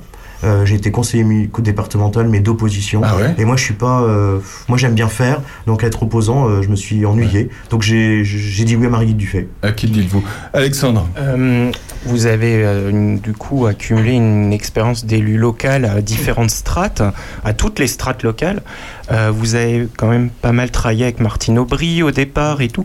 Est-ce que euh, la députation, le Sénat, tout ça, ça vous intéresserait, le Non. travail de législateur ou Enfin, pas du tout? Euh, non, parce que moi j'aime bien, j'aime bien faire et j'aime bien du coup voir les résultats de ce que je fais. Et quand vous êtes maire, bah, vous prenez une décision le lundi, elle peut être appliquée le vendredi, vous voyez tout, tout de suite les effets de votre politique. Alors quitte à choisir d'ailleurs, je préférerais le Sénat. À, l'Assemblée nationale où vous êtes euh, euh, ballotté euh, tous les jours par, le, par les, vents contraires du moment, alors que le Sénat est plus sur un travail de fond. Et c'est la chambre des collectivités territoriales, donc c'est sûr que je m'y sentirais mieux, puisque comme vous l'avez rappelé, j'ai fait tous les échelons locaux. Donc, mais ça m'intéresse pas. J'ai pas envie d'être.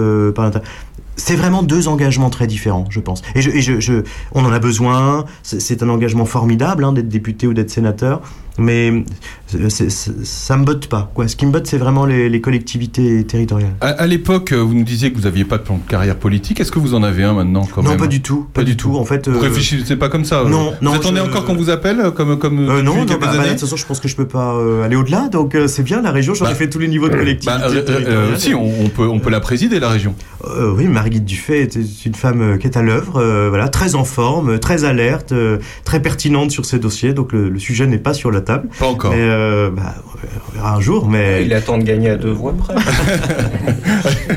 Allez, euh, Bernard. Oui, parce qu'autant une porte peut s'ouvrir un jour à la région, autant, euh, soyons clairs, on voit mal, en tout cas dans les années qui viennent, un homme de gauche faire carrière dans Lyon. Parce que aujourd'hui, Je pense qu'il y a plus de risques que le président soit un jour Rassemblement National. Exactement. Dire, vous êtes ici à Charny au Puisay, où aux dernières élections, le Rassemblement national a fait 63% des voix. Euh, Il y a eu deux ou trois voix, je crois, pour euh, euh, le candidat de gauche. C'est les écolos qui ont fait la différence et qui ont, ont participé au combat. Mais globalement, chez vous, il y a Julien Audoul. Chez nous, on ne sait plus comment il s'appelle. Euh, Alors, Aurélien, comment il s'appelle Da- Daniel Grenon. ah oui, Daniel Grenon. Euh, donc, il y a deux députés euh, du Rassemblement national qui, qui tiennent maintenant euh, le département et probablement pour longtemps. Enfin, et de que- votre je pense côté, qu'il y en a un qui, qui le tient plus que l'autre, si je me permets. c'est c'est- c'est Ah, bah, assez c'est clair. Bah, disons qu'il y en a un qu'on voit plus que l'autre. Voilà, c'est assez clair.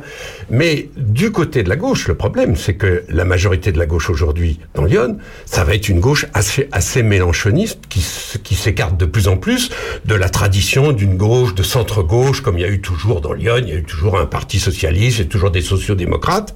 Euh, il faut se rappeler que le, le département de Lyon a une longue histoire depuis la Troisième République et que c'est un département profondément euh, social-démocrate, Radical. républicain, laïque, radical, etc. Aujourd'hui, c'est fini ça. Oui.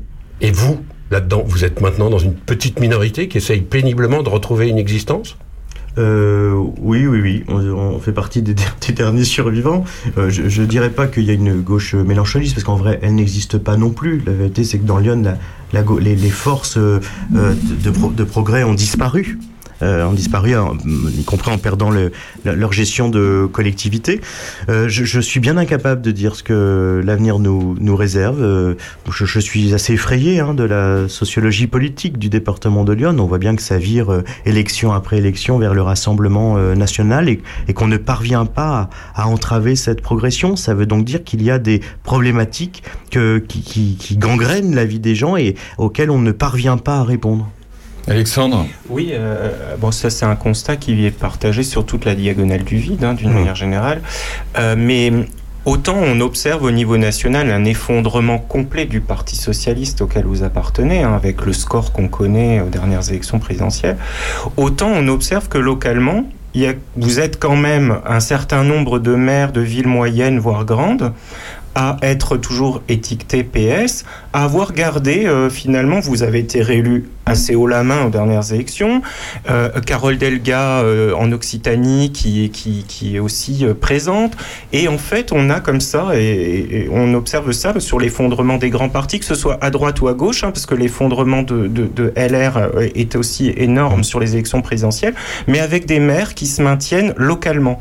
Et là, c'est la strate locale qui devient totalement différente pour les gouvernants. Euh, les gens choisissent des gouvernants localement qui sont très différents de ce qu'ils votent Et, et à nationalement. l'inverse, vous remarquerez euh, que le parti au pouvoir nationalement, En Marche, Et ne n'est détient aucune collectivité Voilà. euh, Ouais. d'importance. Oui, euh, c'est-à-dire qu'on nous reconnaît des qualités Oui, aux socialistes pour gérer des collectivités locales. Et effectivement, un parti qui fait 6% aux dernières présidentielles, on est, on est, enfin moins même d'ailleurs, je crois, on est, on a un nombre de collectivités qu'on gère qui est, qui est- qui est pas du tout lié Ouais. à ce score-là.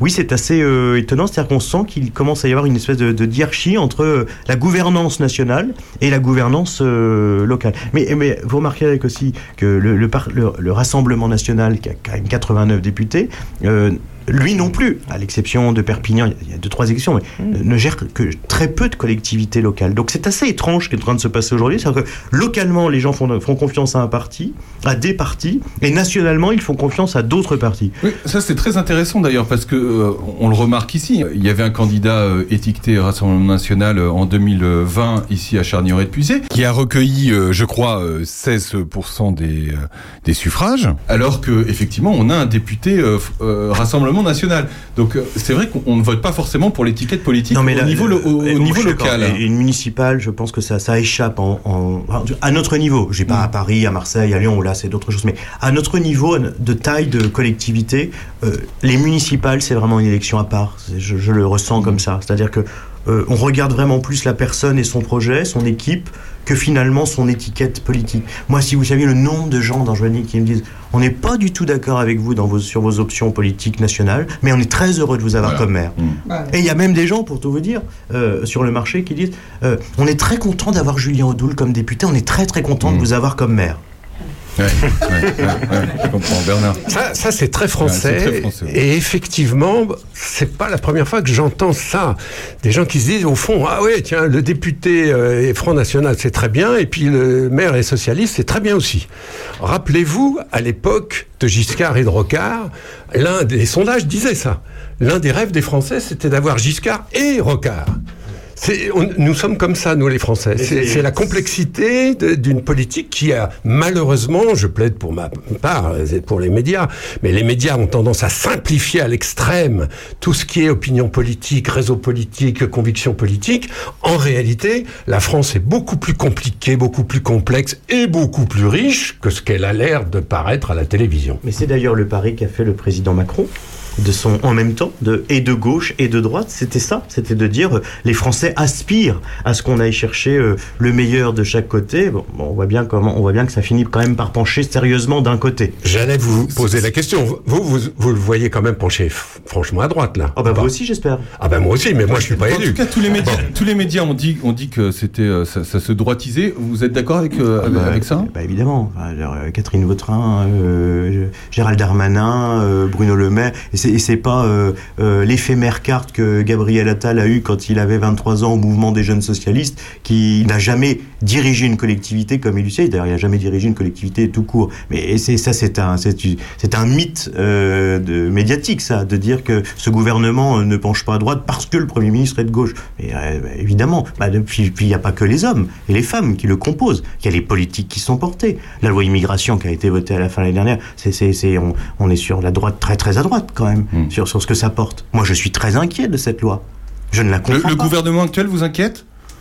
Bah, alors là, là, il m'inquiète globalement parce que je, je comprends pas sa boussole. Je vois pas où il va. Ouais. Et la conférence de presse du président euh, avant-hier m'a pas franchement euh, rassuré quand je quand on pense qu'il a encore euh, trois ans à, à- à gouverner. la, go- la- Gabriel Attal, Premier ministre, c'est un coup, peu- c'est un coup de com, politique, ou, ou il fera le job? Ah ben c'est difficile. Moi j'ai pas de boule de cristal. j'a- J'attends de j'a- j'attends de le voir à l'œuvre. Ce que je constate par contre, c'est, euh, c'est que ça y est, on a franchi une génération de gouvernants. Mm. Quand, quand je l'ai vu arriver au pouvoir, je me suis dit Mm. tiens. Ça y est, la génération à laquelle Ouais. j'appartiens entre à Matignon. Et ça, je pense que ça, c'est une portée qui va au-delà du symbole. C'est que c'est important le renouvellement des générations en politique. Julien Jordan- euh, Bardella, enfin voilà. Dans Lyon, faudrait peut-être y penser d'ailleurs. Ah, Pas malheureusement. Alors, est-ce que, le, est-ce que le maire de Joigny va inviter la ministre de la Culture à une réunion sur tout ce que Joigny porte de culturel? Parce qu'il faut bien dire, il faut rappeler quand même que Joigny est une ville où la culture, ça compte, ça existe. Hein, entre la, la fameuse salle de Bussy, et tout- toutes, les, toutes les municipalités de Lyon rêvent d'une salle de Bussy quand même. hein. Et c'est vrai que Joigny, par son passé, par ses, euh, enfin, voilà, par son activité, est quand même très culturel. Alors, à quand Rachida Dati à Joigny? Euh, aucun problème. Moi, je suis très républicain là-dessus. Et puis surtout, ma boussole, c'est d'abord euh, Joigny. Donc, si il peut y avoir un intérêt euh, à ce que la ministre de la Culture euh, vienne à Joigny pour nous aider à déployer des politiques culturelles, j'ai- toujours accueilli, et c'était une ligne que nous avions avec Bernard Morel, que, je poursuis, c'est-à-dire que euh, ils sont gouvernants, ils responsabilités, ils, ils sont là par la volonté du suffrage universel, euh, ils seront toujours les bienvenus à Joigny. Si par ailleurs ils peuvent venir avec quelques moyens et quelques subsides nous permettant de déployer nos politiques publiques locales, ils seront toujours les bienvenus. On, dit souvent, euh, on dit souvent que certains politiques, certains ministres, euh, ont pas connu la vraie vie entre guillemets, que euh, ils ont jamais travaillé comme euh, Monsieur et Madame tout le monde, et qu'ils sont arrivés, qu'ils ont toujours fait de la politique. Est-ce que pour vous, être un politique, il faut avoir vécu justement, avoir avoir eu un mandat de maire comme vous l'avez eu pour monter les échelons et arriver à être ministre? Est-ce qu'il faut être passé par ici entre guillemets pour arriver là-bas? Il n'y a pas de règle. Il y a pas de règle. On a eu de- de- d'excellents gouvernants qui n'ont jamais eu un parcours euh, d'élu local. Enfin, quoi- quoique, c'est quand même très propre à Emmanuel Macron, ça. Donc, ça reste assez récent. Euh, c'est une formidable école d'être élu local. Mais formidable école sur tous les aspects, y compris humaine.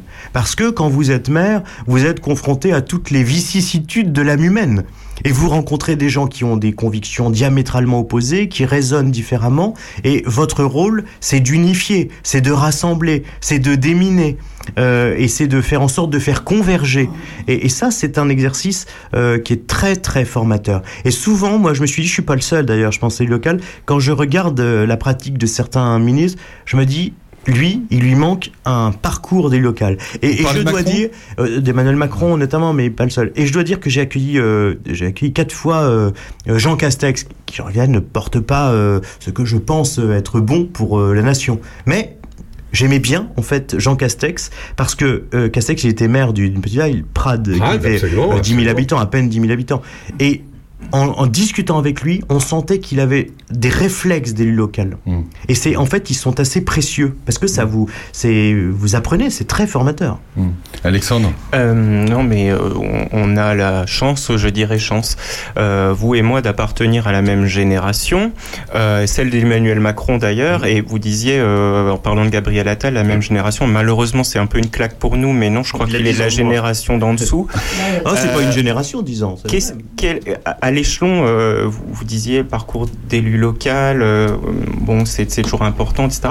Vous, euh, là, dans la classe politique française actuelle, on a aussi un renouvellement, même au RN, on le voit avec Jordan Bardella, qui est encore plus jeune que Gabriel Attal. Enfin, quelle, quelle personnalité aujourd'hui, vous, vous semble, quelles que soient les générations et quel que soit le bord politique, vous semble émerger pour euh, devenir d'ici quelques temps les futurs dirigeants de, de la nation Est-ce que vous voyez des gens qualité euh, Alors, bah, quels je- sont pouvez vous inclure dedans, hein. J'observe, euh, vos, vos je- goûts, vos, vos affinités, vos. Bah moi j'observe, j'observe surtout sur, sur euh, pour les gens qui portent euh, que j'aimerais Mhm. voir moi arriver au pouvoir parce qu'ils portent des idées qui moi j'ai- j'aime beaucoup le maire de Montpellier Mhm. euh, qui qui dure sur la laïcité euh, et fait un énorme travail.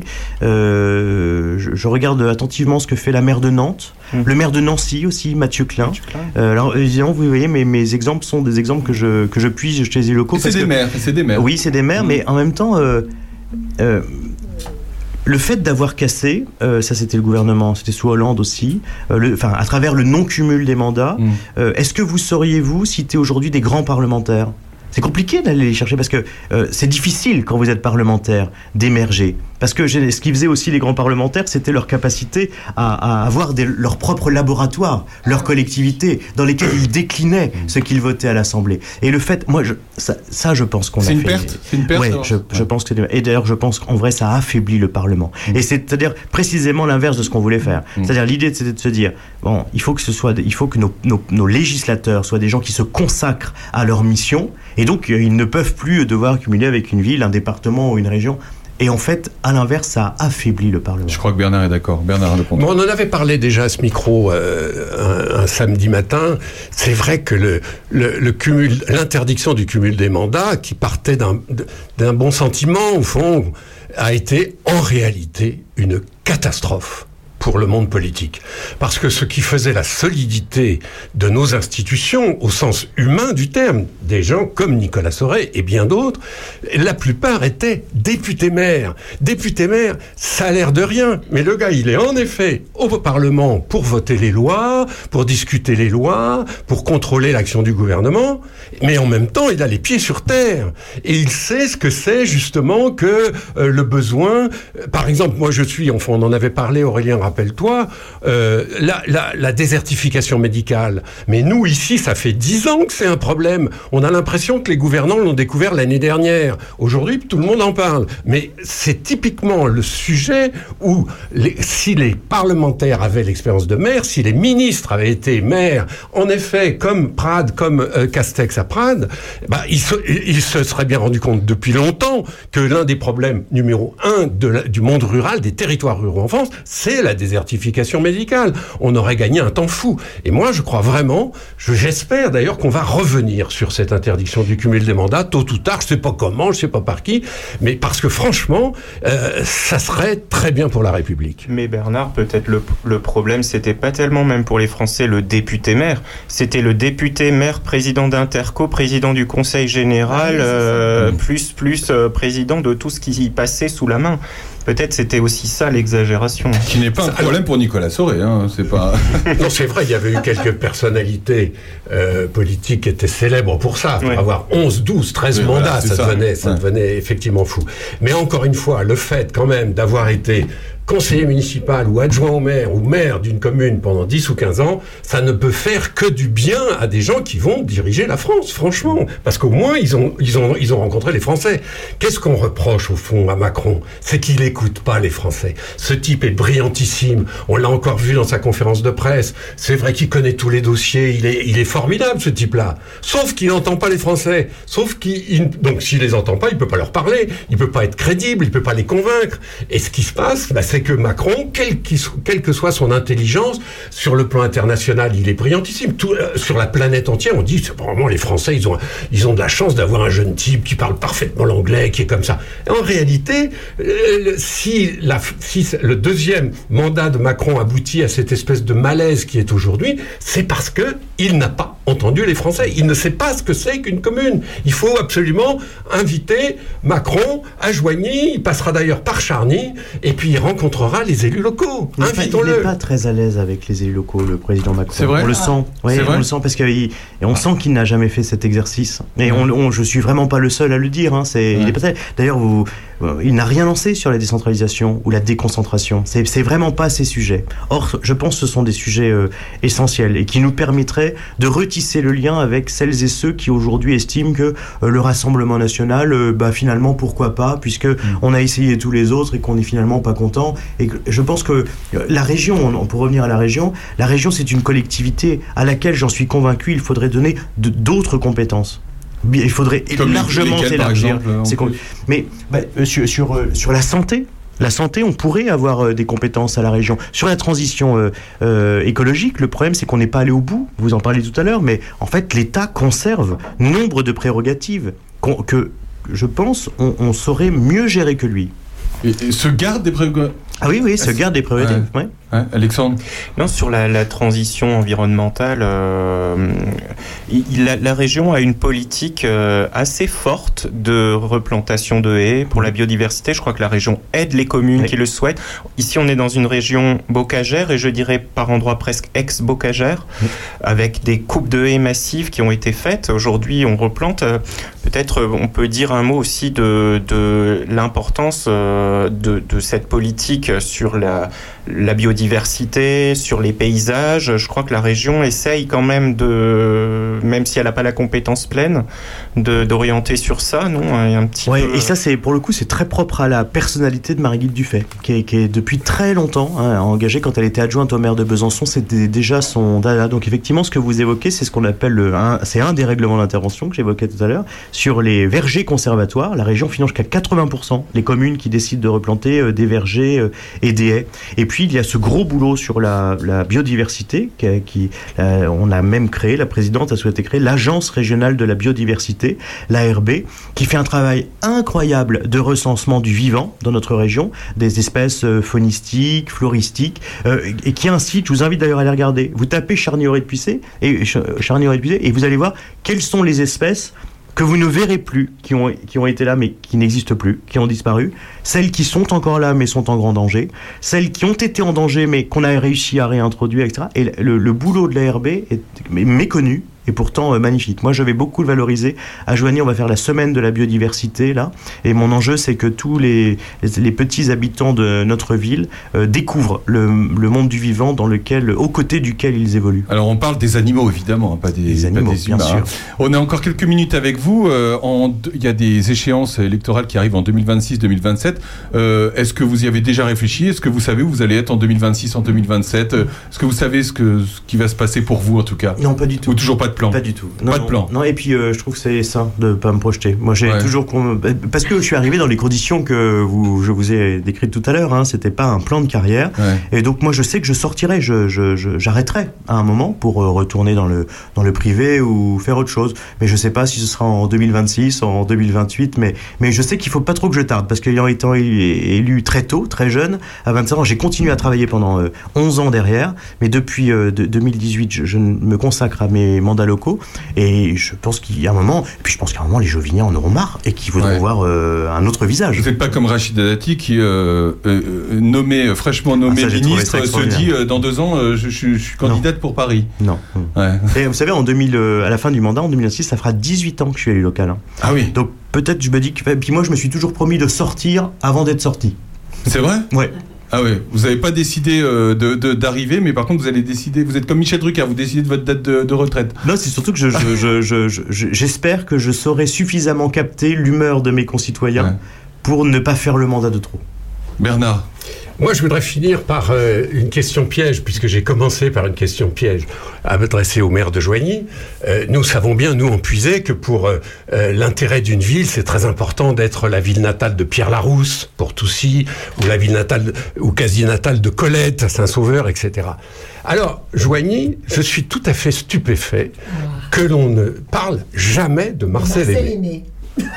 Je, Voilà. je ne pense qu'à ça à chaque fois que je vais Alors, rejoindre. on va pas développer ça aujourd'hui, mais cher Nicolas, il faut qu'un jour, on fasse une réunion avec tous les gens qui s'intéressent aux livres, à la littérature, au théâtre, etc., et de faire quelque chose sur Marcel Aimé. Il n'est pas normal que Marcel Aimé soit à ce point ignoré à Joigny, alors qu'il y est né. Mais c'est compliqué, Marcel Aimé. Ah ben c'est pas simple.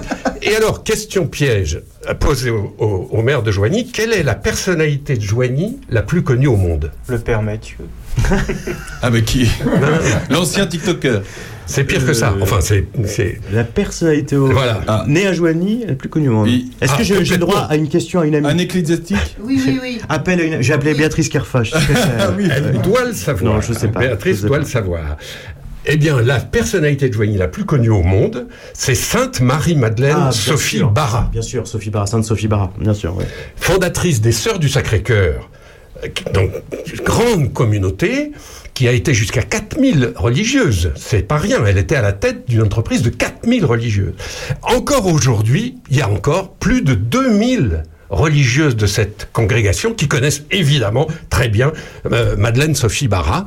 Et j'ai noté qu'il y a un, un nouveau, euh, une nouvelle appétence, un culte nouveau qui se développe à Joigny, des chrétiens, des catholiques qui ont redécouvert ça et qui vont tous les ans faire un hommage à cette Et vous savez sainte. que nous avons le centre euh, Sophie Barra où habitent toujours des religieuses et Absolument. elles accueillent 8000 personnes par an. Ah ben, voyez, à Joigny voyez. qui viennent effectivement. euh, alors moi j'avais tenté parce que il y avait une relique de Sainte Sophie qui était à Bruxelles et pour, pour des raisons que, j'ai oublié, euh, ils voulaient en gros l'évacuer Euh, et donc on avait, euh, on s'était un peu mis sur les rangs en se disant on pourrait peut-être euh, valoriser tout ça en, accueillant. Bah on s'est fait griller par Saint François Xavier à Paris. Oh Euh, et c'est Saint François Oui, oui, Xavier qui, a- repris la, En même temps, les conditions d'accueil étaient drastiques hein, en termes de, de sécurité, de négociation. Mais moi, ça m'aurait plu. pourquoi Sophie est-elle euh, sainte? Elle est sainte parce que ça a été une des fondatrices Voilà, des grandes congrégations 19e ouais. siècle.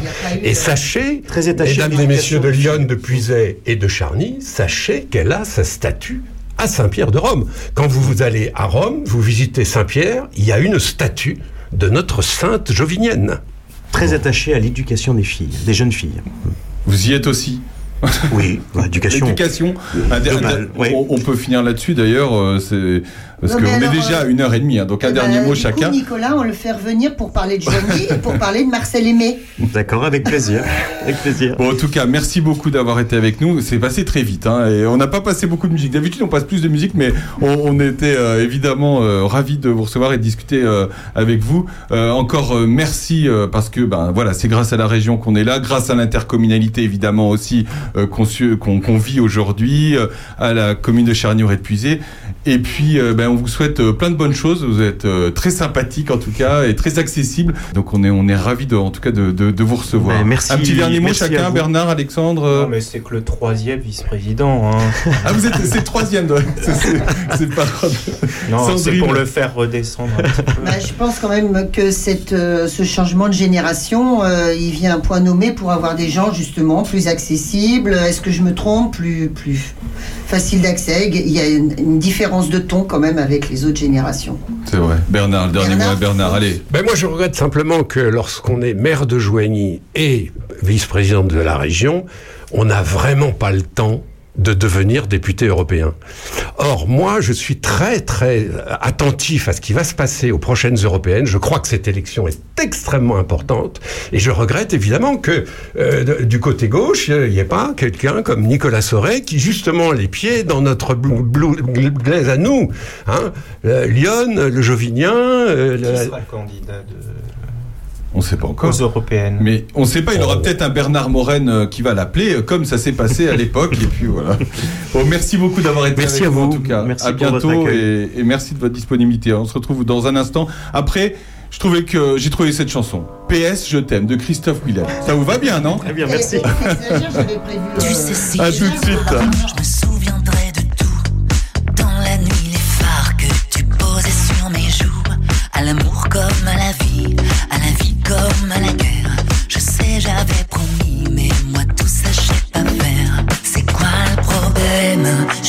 my name.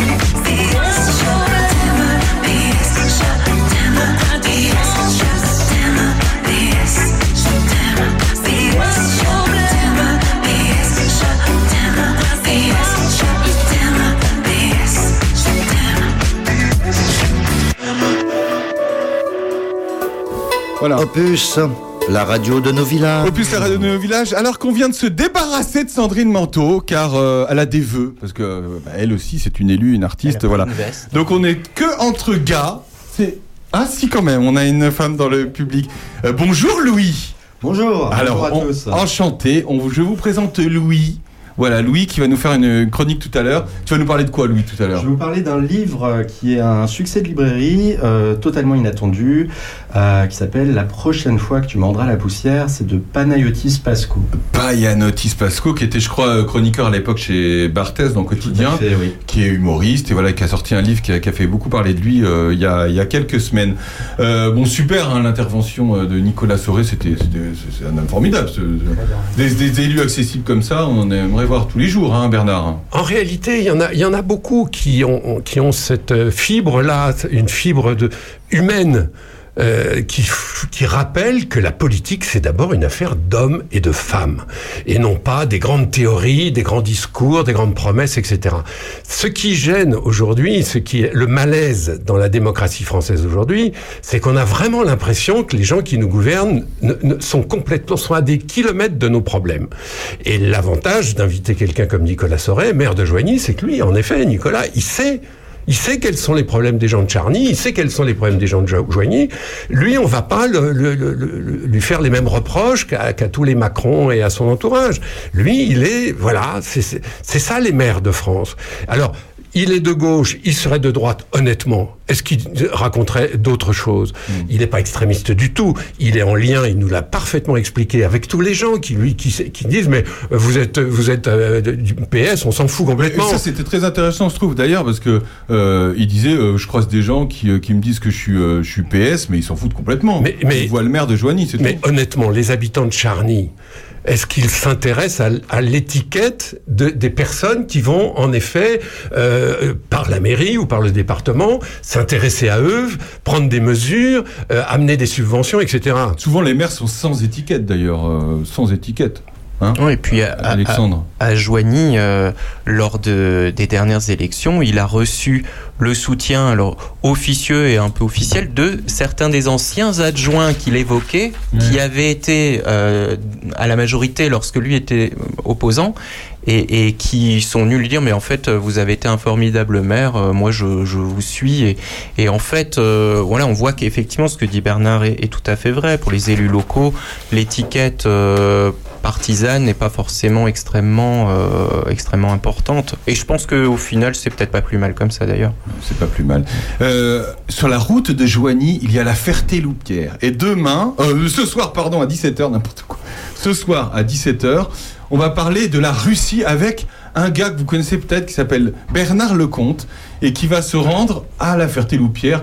Qu'est-ce que tu vas y faire ce soir, tout à l'heure, à 17h, Bernard? Eh bien, je suis invité cet après-midi par euh, l'association Terrassilex, euh, qui est euh, très active sur la Ferté-Loupière, enfin tout le coin, et euh, je vais y parler de la Russie, puisque j'avais fait une conférence à Joigny, et euh, justement, et on m'avait dit, mais ça serait sympa de le faire aussi euh, dans le coin, à la Ferté, etc. L'idée est simple. Et ceux qui écoutent notre émission du samedi matin savent que c'est un peu euh, le sujet que je connais le mieux, c'est-à-dire euh, euh, où va Poutine, où va la Russie, qu'est-ce qui va se passer demain, est-ce qu'il y a un risque de guerre, etc.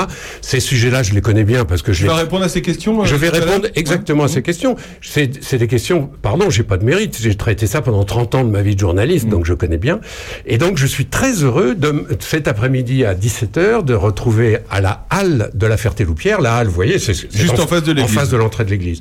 Et là, euh, voilà, ben, j'espère qu'il y aura du monde. Et puis, je serai très heureux de, de répondre à toutes les questions de ceux qui, que ce conflit intéresse, que ce conflit inquiète. Et j'espère de leur apporter euh, quelques éléments d'information. Ça vous inquiète, Alexandre, ça t'inquiète, toi, ce qui se passe? C'est d'autant plus inquiétant qu'on n'en parle plus beaucoup. Euh, effectivement, avec le conflit israélo-palestinien qui, qui a réémergé au premier plan, et que on commence, euh, d'ailleurs comme en Palestine, à nous parler peut-être de, début de semblant de peut-être pour parler, pour sortir de, de ce problème. Alors bon. euh, est-ce que Des réponses tout à l'heure à l'instant, 17h. On, voit pas de réponse.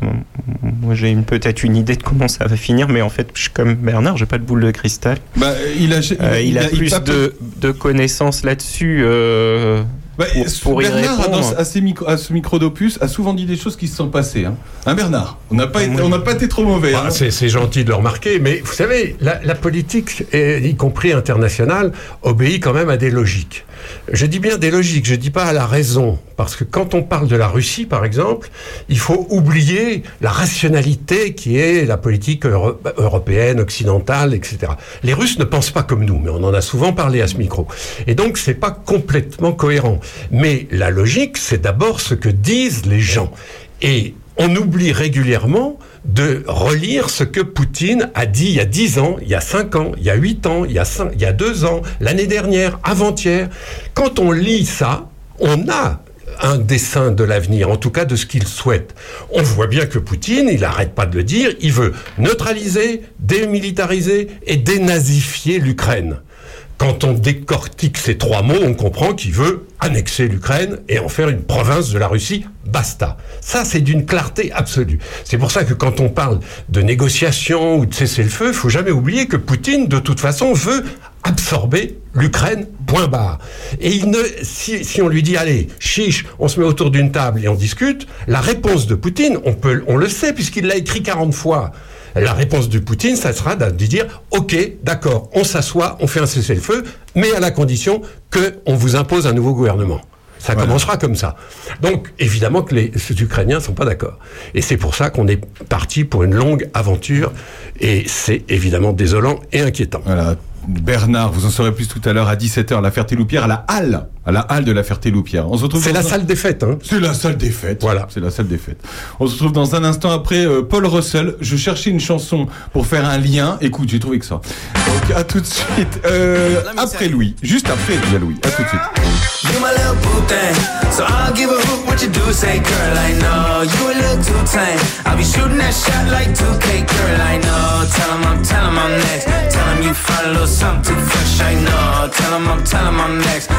You my little boo thing, so I'll give a hoot what you do. Say, girl, I know you a little too tame. I'll be shooting that shot like 2K, girl, I know. Tell 'em I'm, tell 'em I'm next. Tell 'em you find a little something fresh, I know. Put a little gold in the teeth and the fit good, so I took the doors out the deep. Okay, I see a brother holding your seat, no beef, but I'm trying to get to know you at least. Don't take my talking to your own. I can keep it chill like the Soviet blunt. I'ma keep it real when your man long gone. If you're looking for a friend and you got the wrong song, baby girl, what's good?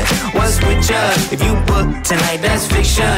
I'm outside, no pictures. You want me? Go figure. To the back, to the front.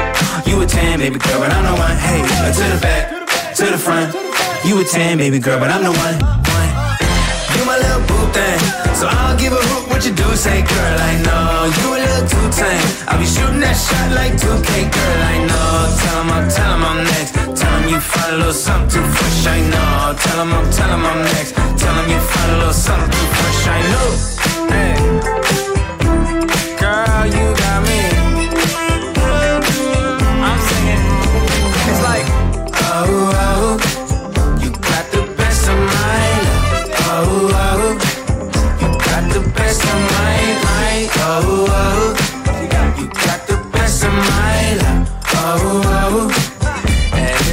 just some like. You my little boo thing, so I don't give a hoot what you do. Say, girl, I know you a little too tame. I'll be shooting that shot like 2K, girl, I know. Tell 'em I'm, tell 'em I'm next. Tell 'em you find a little something too fresh, I know. Tell 'em I'm, tell 'em I'm next. Tell 'em you find a little something too fresh, I know. Opus, la radio au cœur de vos villages. La radio au cœur de vos villages. On a des beaux. tu- Évidemment, tu nous écoutes, Louis. Évidemment. Évidemment. Et ben, il nous écoute. On nous écoute sur Internet. D'ailleurs, on a un projet. On fera notre assemblée générale d'ailleurs pour euh, tous ceux qui nous écoutent, tous ceux qui sont adhérents à l'association, le vendredi 9 février à 18h à la salle des banquets. Parce que nous ici, on a une salle des banquets. Voilà, Euh, ça se trouve à, à Charny et euh, pour tout vous dire, on a un projet euh, de créer une, comment on appelle ça, une application Opus, parce que pour nous écouter, vous le savez, vous allez sur le site internet d'Opus, vous allez sur Deezer, etc. Ça va être beaucoup plus simple si on a une application. Hein oui. Voilà, chacun pourra télécharger l'application Opus. Euh, Louis, bah, enchanté, bienvenue en tout cas euh, parmi nous. Tu vas nous parler d'un d'un gars, d'un gars, d'un jeune homme hein, qui, est, euh, qui est tout jeune, hein, il est né en 98, qui s'appelle Pasco Payanotis. Alors qu'est-ce que tu veux nous raconter sur lui? Fait. En fait, je suis venu parler d'un auteur que personne n'attendait euh, et dont le premier roman a été publié en août dernier et qui s'est écoulé à pas, à pas moins de 120 000 exemplaires. Donc on est très loin devant euh, les opus d'Amélie Nothomb ou de Nicolas Sarkozy qui sont sortis au même moment. Euh, donc son nom, vous l'avez entendu, c'est Payanotis Pasco. Il publie à 25 ans à peine un texte d'autofiction qui s'appelle La prochaine fois que tu mordras la poussière. C'est paru aux éditions Stock et c'est vraiment un succès surprise euh, de librairie. Alors, qui est-il ce Panayotis Pasco? Donc c'est un ancien chroniqueur télé, il s'est fait connaître euh, très jeune, à l'âge de 17 ans, dans l'émission Le Petit Journal de Yann Barthès, où il tenait la place d'un intervieweur un peu loufoque. En fait, c'est un touche-à-tout, il est également comédien, stand-upper et donc désormais écrivain, et il nous livre sur 230 pages un récit totalement à contre-emploi, où en fait il dépeint la face sombre de son personnage de clown médiatique qui va se révéler en fait euh, dépressif. C'était qu'une façade en fait, euh, Tout à fait. de Alors, faire du comique. Voilà, c'est le syndrome du clown triste. Alors, je vais le dire crûment, son projet, c'est de nous parler de ses plans cul, de son coming out, une tentative de suicide et la mort à venir de son père. C'est père- aussi cru que ça dans le livre? Oui, oui, oui, Ouais. oui. euh, il emploie des, des termes tout à fait euh, euh, directs, on va dire. Euh, son père est, est atteint d'une maladie incurable et pourtant il, peine à communiquer, à communiquer avec lui pour autant. Euh, alors la question c'est est-ce que c'est bien? Euh, Ça a été vendu à 120 000 exemplaires. Alors pour vous parler en toute franchise, moi j'ai trouvé que la consistance du roman à première vue n'était pas franchement littéraire. Euh, L'auteur choisit donc le format d'un journal intime sans réel fil conducteur. Il écrit probablement comme il parle, comme parlent les jeunes. Euh, il divague euh, sans effort de syntaxe, sans réelle situation narrative, avec une plume, on va dire, pas forcément très bien taillée. Euh, en fait, c'est un exercice assez fréquent dans la littérature de coucher sur papier sa psychanalyse dans une longue introspection écrite à la première personne. Il noie son lecteur d'informations et de réflexions plus ou moins matures. Alors vous me demandez pourquoi je vous en parle. Euh, en fait, ce livre avait toutes les raisons de rater et contre toute attente, c'est une réussite. Euh, c'est une réussite d'abord parce qu'il évoque des sujets poignants, euh, la mort imminente, la pudeur d'une relation filiale, la nouvelle condition masculine aussi qui expose sa vulnérabilité à toute épreuve euh, dans une ère post-MeToo. Je pense que c'est important de le relever. En fait, on s'identifie sans mal à lui, à ce jeune garçon qui est assez beau, qui se présente d'abord comme bisexuel et qui va finalement renoncer peu à peu aux femmes pour trouver dans ses pairs une tendresse qu'il met du temps à accepter. Il va mettre du temps à s'assumer tout au long du livre. Euh, je trouve qu'on est finalement cueilli par la, tournure poétique que prend son texte. On y trouve une certaine musicalité, comme les couplets d'un genre que personne n'aurait eu l'idée d'inventer jusqu'ici. Alors la prochaine fois que tu mordras la poussière, je pense que ça pourrait bien être un livre générationnel, euh, comme son auteur qui a récemment fait la couverture de JQ, qui va euh, euh, récemment dans les Fashion Week. Moi j'ai trouvé un rythme fu- furieusement moderne et il nous donne la mesure de ce que peut être le vertige. Ah bah, bah, ça nous a donné envie de le lire en tout cas, Louis. Alexandre Eh bien, moi, je suis en train de le lire. Ah, parce que tiens. euh, j'ai lu euh, une chronique là-dessus euh, sur Internet, écrite par Louis Delafont dans Figaro Madame. Ah, bah c'est. Et en fait, et en fait je ne suis pas abonné au Figaro Madame, mais bon, j'ai vu passer ça sur Internet. Et, et du coup, j'ai eu envie de le lire parce que c'était un succès. C'est un peu ridicule finalement. On, on voit un succès, on a envie de le lire. Mais finalement, c'est comme ça que j'ai lu Harry Potter aussi. Donc, euh, et euh, alors, j'ai pas fini du tout. Euh, et effectivement, ce livre avait tout pour me déplaire au départ parce que le style est quand même, euh, je pense que Bernard, on le retrouve vite euh, en position latérale de sécurité sous la table lorsqu'il va voir le style. Euh, hein, dans une négation, il manque le nœud. Enfin, c'est écrit comme il parle, effectivement.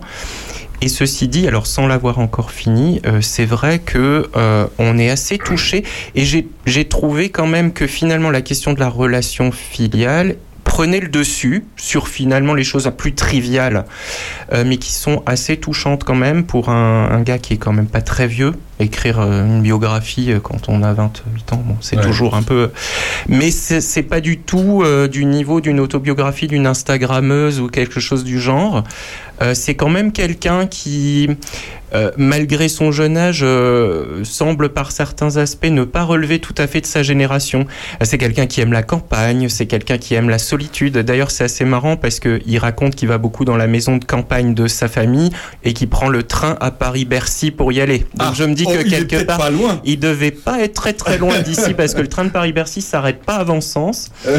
Donc euh, ça doit pas être très loin d'ici. Et, il y y a des choses comme ça assez touchantes, la manière dont il se retrouve complètement paumé à Paris alors qu'il a tout finalement du citadin qui travaille dans les médias, etc.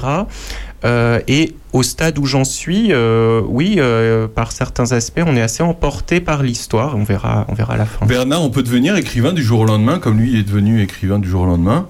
Alors du jour au lendemain, du jour au lendemain, non, parce qu'il faut quand même l'écrire le livre. Un livre, ça ne s'écrit pas en trois jours. Hein. Ça, c'est pas vrai. Si quelqu'un vous dit j'ai fait Il y a ce plein d'hommes politiques qui ont écrit des livres. hein. euh, les hommes politiques ont des gens autour d'eux qui font leur discours. Ah, hein, c'est ça. Et qui, sans doute, font aussi un peu leur livre. Mais non, ce qui, ce qui m'intéresse, je l'ai pas lu, donc je vais pas en parler, évidemment. Mais ce qui m'intéresse à écouter Louis, c'est le, le côté générationnel. Parce que on, on- on- est au bord d'un gouffre en ce moment, c'est-à-dire qu'on voit bien que passé 40 ans, les gens ne lisent plus de livres. Et que la littérature, et à plus forte raison, les, les documents, les essais, sont lus par des gens de 50, 60, 70 ans.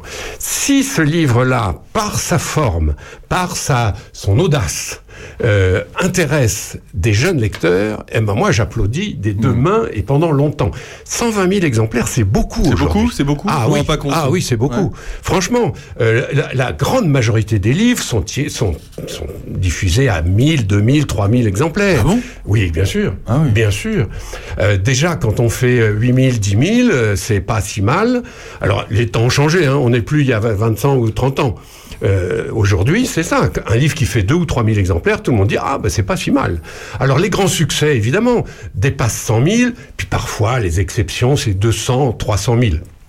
Heureusement qu'il y a des grands succès comme ça. C'est comme ça que les maisons d'édition gagnent les- le- leurs sous. Parce que sinon, il n'y aurait plus de maisons d'édition du tout. Donc, heureusement qu'il y a des best-sellers, des grands trucs, on juge c'est bien, c'est pas bien. Mais le livre en question, s'il intéresse en effet la jeune génération, alors c'est formidable. Parce que ce qui manque aujourd'hui, c'est ça. C'est le lien entre la littérature classique, les œuvres classiques, des gens plutôt de mon âge, euh, et les jeunes qui ont euh, le, le- le nez sur leur écran euh, ou sur les écrans en général. Si, en, en entrant dans une librairie, un jeune se dit tiens, je vais essayer ça, j'en ai entendu parler, pourquoi pas, et qu'il prend goût à la lecture, eh ben, ça sera ça de gagner. Et puis c'est un bon client, c'est vrai, comme on dit euh, télé, c'est-à-dire on l'a vu, on l'a vu beaucoup sur les plateaux en parler, il en parle très bien. Donc euh, forcément, ça a donné sûrement envie à beaucoup de- d'acheter ce livre. Mais euh, quelque part, c'est oui un gars qu'on a vu beaucoup faire sa promo, mais il est pas non plus au départ si connu que ça. Euh, c'est pas un hein. c'est un humoriste, mais c'est pas un humoriste de premier plan. non. C'était un chroniqueur d'une émission donc de quotidien avec Yann Barthès, parmi d'autres. Moi, j'en avais pas trop entendu parler. Bon, je suis peut-être pas assez jeune pour en avoir entendu autant parler, mais en fait. Quelque part, si ce livre a un succès, c'est pas non plus que parce que le gars est un peu connu, Ouais. parce qu'il est pas si connu que ça. Non, et Donc- tant mieux d'ailleurs, parce que ça donne euh, plein d'espoir à plein de gens sûrement. Oui, sans doute. Ouais. Mais ça veut dire que peut-être intrinsèquement, effectivement, il touche une génération euh, euh, par certains aspects. Donc, euh, Mais je pense que surtout, il, avait un masque médiatique où il, faisait un peu le bouffon, le, le, voilà, le loufoque dans, des interviews très bien montées, très bien léchées, comme c'est la mode et comme ce qui est viral. Et que derrière ça, en fait, c'est quelqu'un qui a énormément de profondeur et, surtout qui n'est pas forcément quelqu'un de drôle. Et, et- derrière le masque, il a une sincérité qui a vraiment touché les gens. Et, c'est là où je pense que c'est quelqu'un de générationnel. C'est-à-dire que derrière le, derrière le filtre Instagram, il a su montrer ce qu'était la réalité de son monde. euh, et, et beaucoup de gens se sont reconnus là-dedans. Et d'ailleurs, il a aussi beaucoup de recul sur son côté bouffon, où à des moments, il explique que bah, ce qu'il a fait, euh, c'était devenu de moins en moins bien, mais que lui, il voyait pas le problème, mais que c'est ses collaborateurs qui ont commencé à, à s'écarter de lui parce qu'il était euh, carrément euh, plus dans le truc. Et il finit par dire, bah, rétrospectivement, ils avaient raison, j'étais devenu un con, en fait. Et enfin, il a beaucoup de recul là-dessus, quand même, je Il va trouve. avoir une sacrée pression parce que là, vendre 120 000, euh, 120 000 exemplaires d'un livre, l'éditeur il dit quoi après Tu nous en fais un autre? Mais il va dire quoi? Il va faire quoi? L'éditeur, évidemment, va le faire re-signer, comme on dit. Ouais, et mais bien sûr, re-signer il va pour miser. raconter quoi? Eh ben, on va Parce qu'il a on- déjà on- raconté on sa vie, alors c'est pas complètement nouveau. Hein. Euh, Rappelons-nous que pratiquement dans les mêmes chiffres, il y a euh, 60 ans, il y avait une petite nana qui s'appelait Françoise Sagan, euh, qui a commencé comme ça, que euh, si Françoise Sagan, c'est ça. Euh, qui avait fait justement un, un- un succès incroyable euh, et puis qui a- après aurait pu tomber dans l'oubli comme tout le monde. Eh ben non, elle n'est pas tombée dans l'oubli. Là, je, je pense que pour lui, c'était un peu une thérapie, ce bouquin. Je suis pas sûr que ça appelle un deuxième, et je suis pas sûr qu'il se définisse trop comme un écrivain, d'ailleurs. Ouais. Mais euh, c'est vrai que je sais pas trop ce qu'il pourrait raconter d'autre, mais... Là, je pense, c'est un livre de circonstances parce qu'il avait cette annonce du décès de son père imminente qui, qui a provoqué aussi cette euh, situation. Il y a beaucoup de regards sur euh, quelle est notre relation à notre père. Euh, on en a été distant, on en a été proche, et là, on annonce qu'il va partir et on se dit il faut rattraper des choses, mais on peut pas. Enfin, c'est surtout sur ce, ce, sujet-là qui peut être assez poignant quand même. La prochaine fois que tu mordras la poussière, ça s'appelle. Euh, tu voulais dire un dernier mot euh, Bernard un dernier mot pour dire que des euh, gens qui in- installés dans les médias ou autour des médias prennent une plume et écrivent leur vie ou leur traumatisme ou leur jeunesse ou leurs problèmes, etc. Il y en a des centaines. Il y en a des centaines, comme lui, qui écrivent justement sur, sur leurs hésitations. Encore une fois, je suis prudent, j'ai pas lu le livre, mais je comprends ce que disait Louis. Et il faut savoir qu'il y en a des centaines et peut-être même des milliers qui écrivent ça. Celui-là, il a émergé. Il y a une raison. Hein. C'est pas forcément un hasard et c'est pas forcément un miracle. Il a quelque chose, ce livre. Encore une fois, un livre ne fait pas 100 000 exemples, 120 000 exemplaires s'il n'y a pas quelque chose d'original. Euh, Il y a tellement de livres qui sortent. N'oublions pas ça. hein. Il y a en France tous les ans 35 000 titres nouveaux. 35 000 titres nouveaux. Alors quand il y en a un qui fait 120 000 exemplaires, il y a une raison. La prochaine fois que tu mordras la poussière de Payanotis Pasco, que vous pouvez. Payanotis. Panayotis. En plus, il a réussi avec un nom comme ça, vous voyez, comme quoi. Euh, vous pouvez évidemment le commander euh, chez Virginie, si vous habitez Charny. Au mot gourmand. Voilà, on se retrouve dans un instant. Merci Louis. À tout de suite, juste après Michel Polnareff qui nous chante Je suis un homme. voilà, la petite transition euh, à qui voudra bien l'entendre. À tout de suite.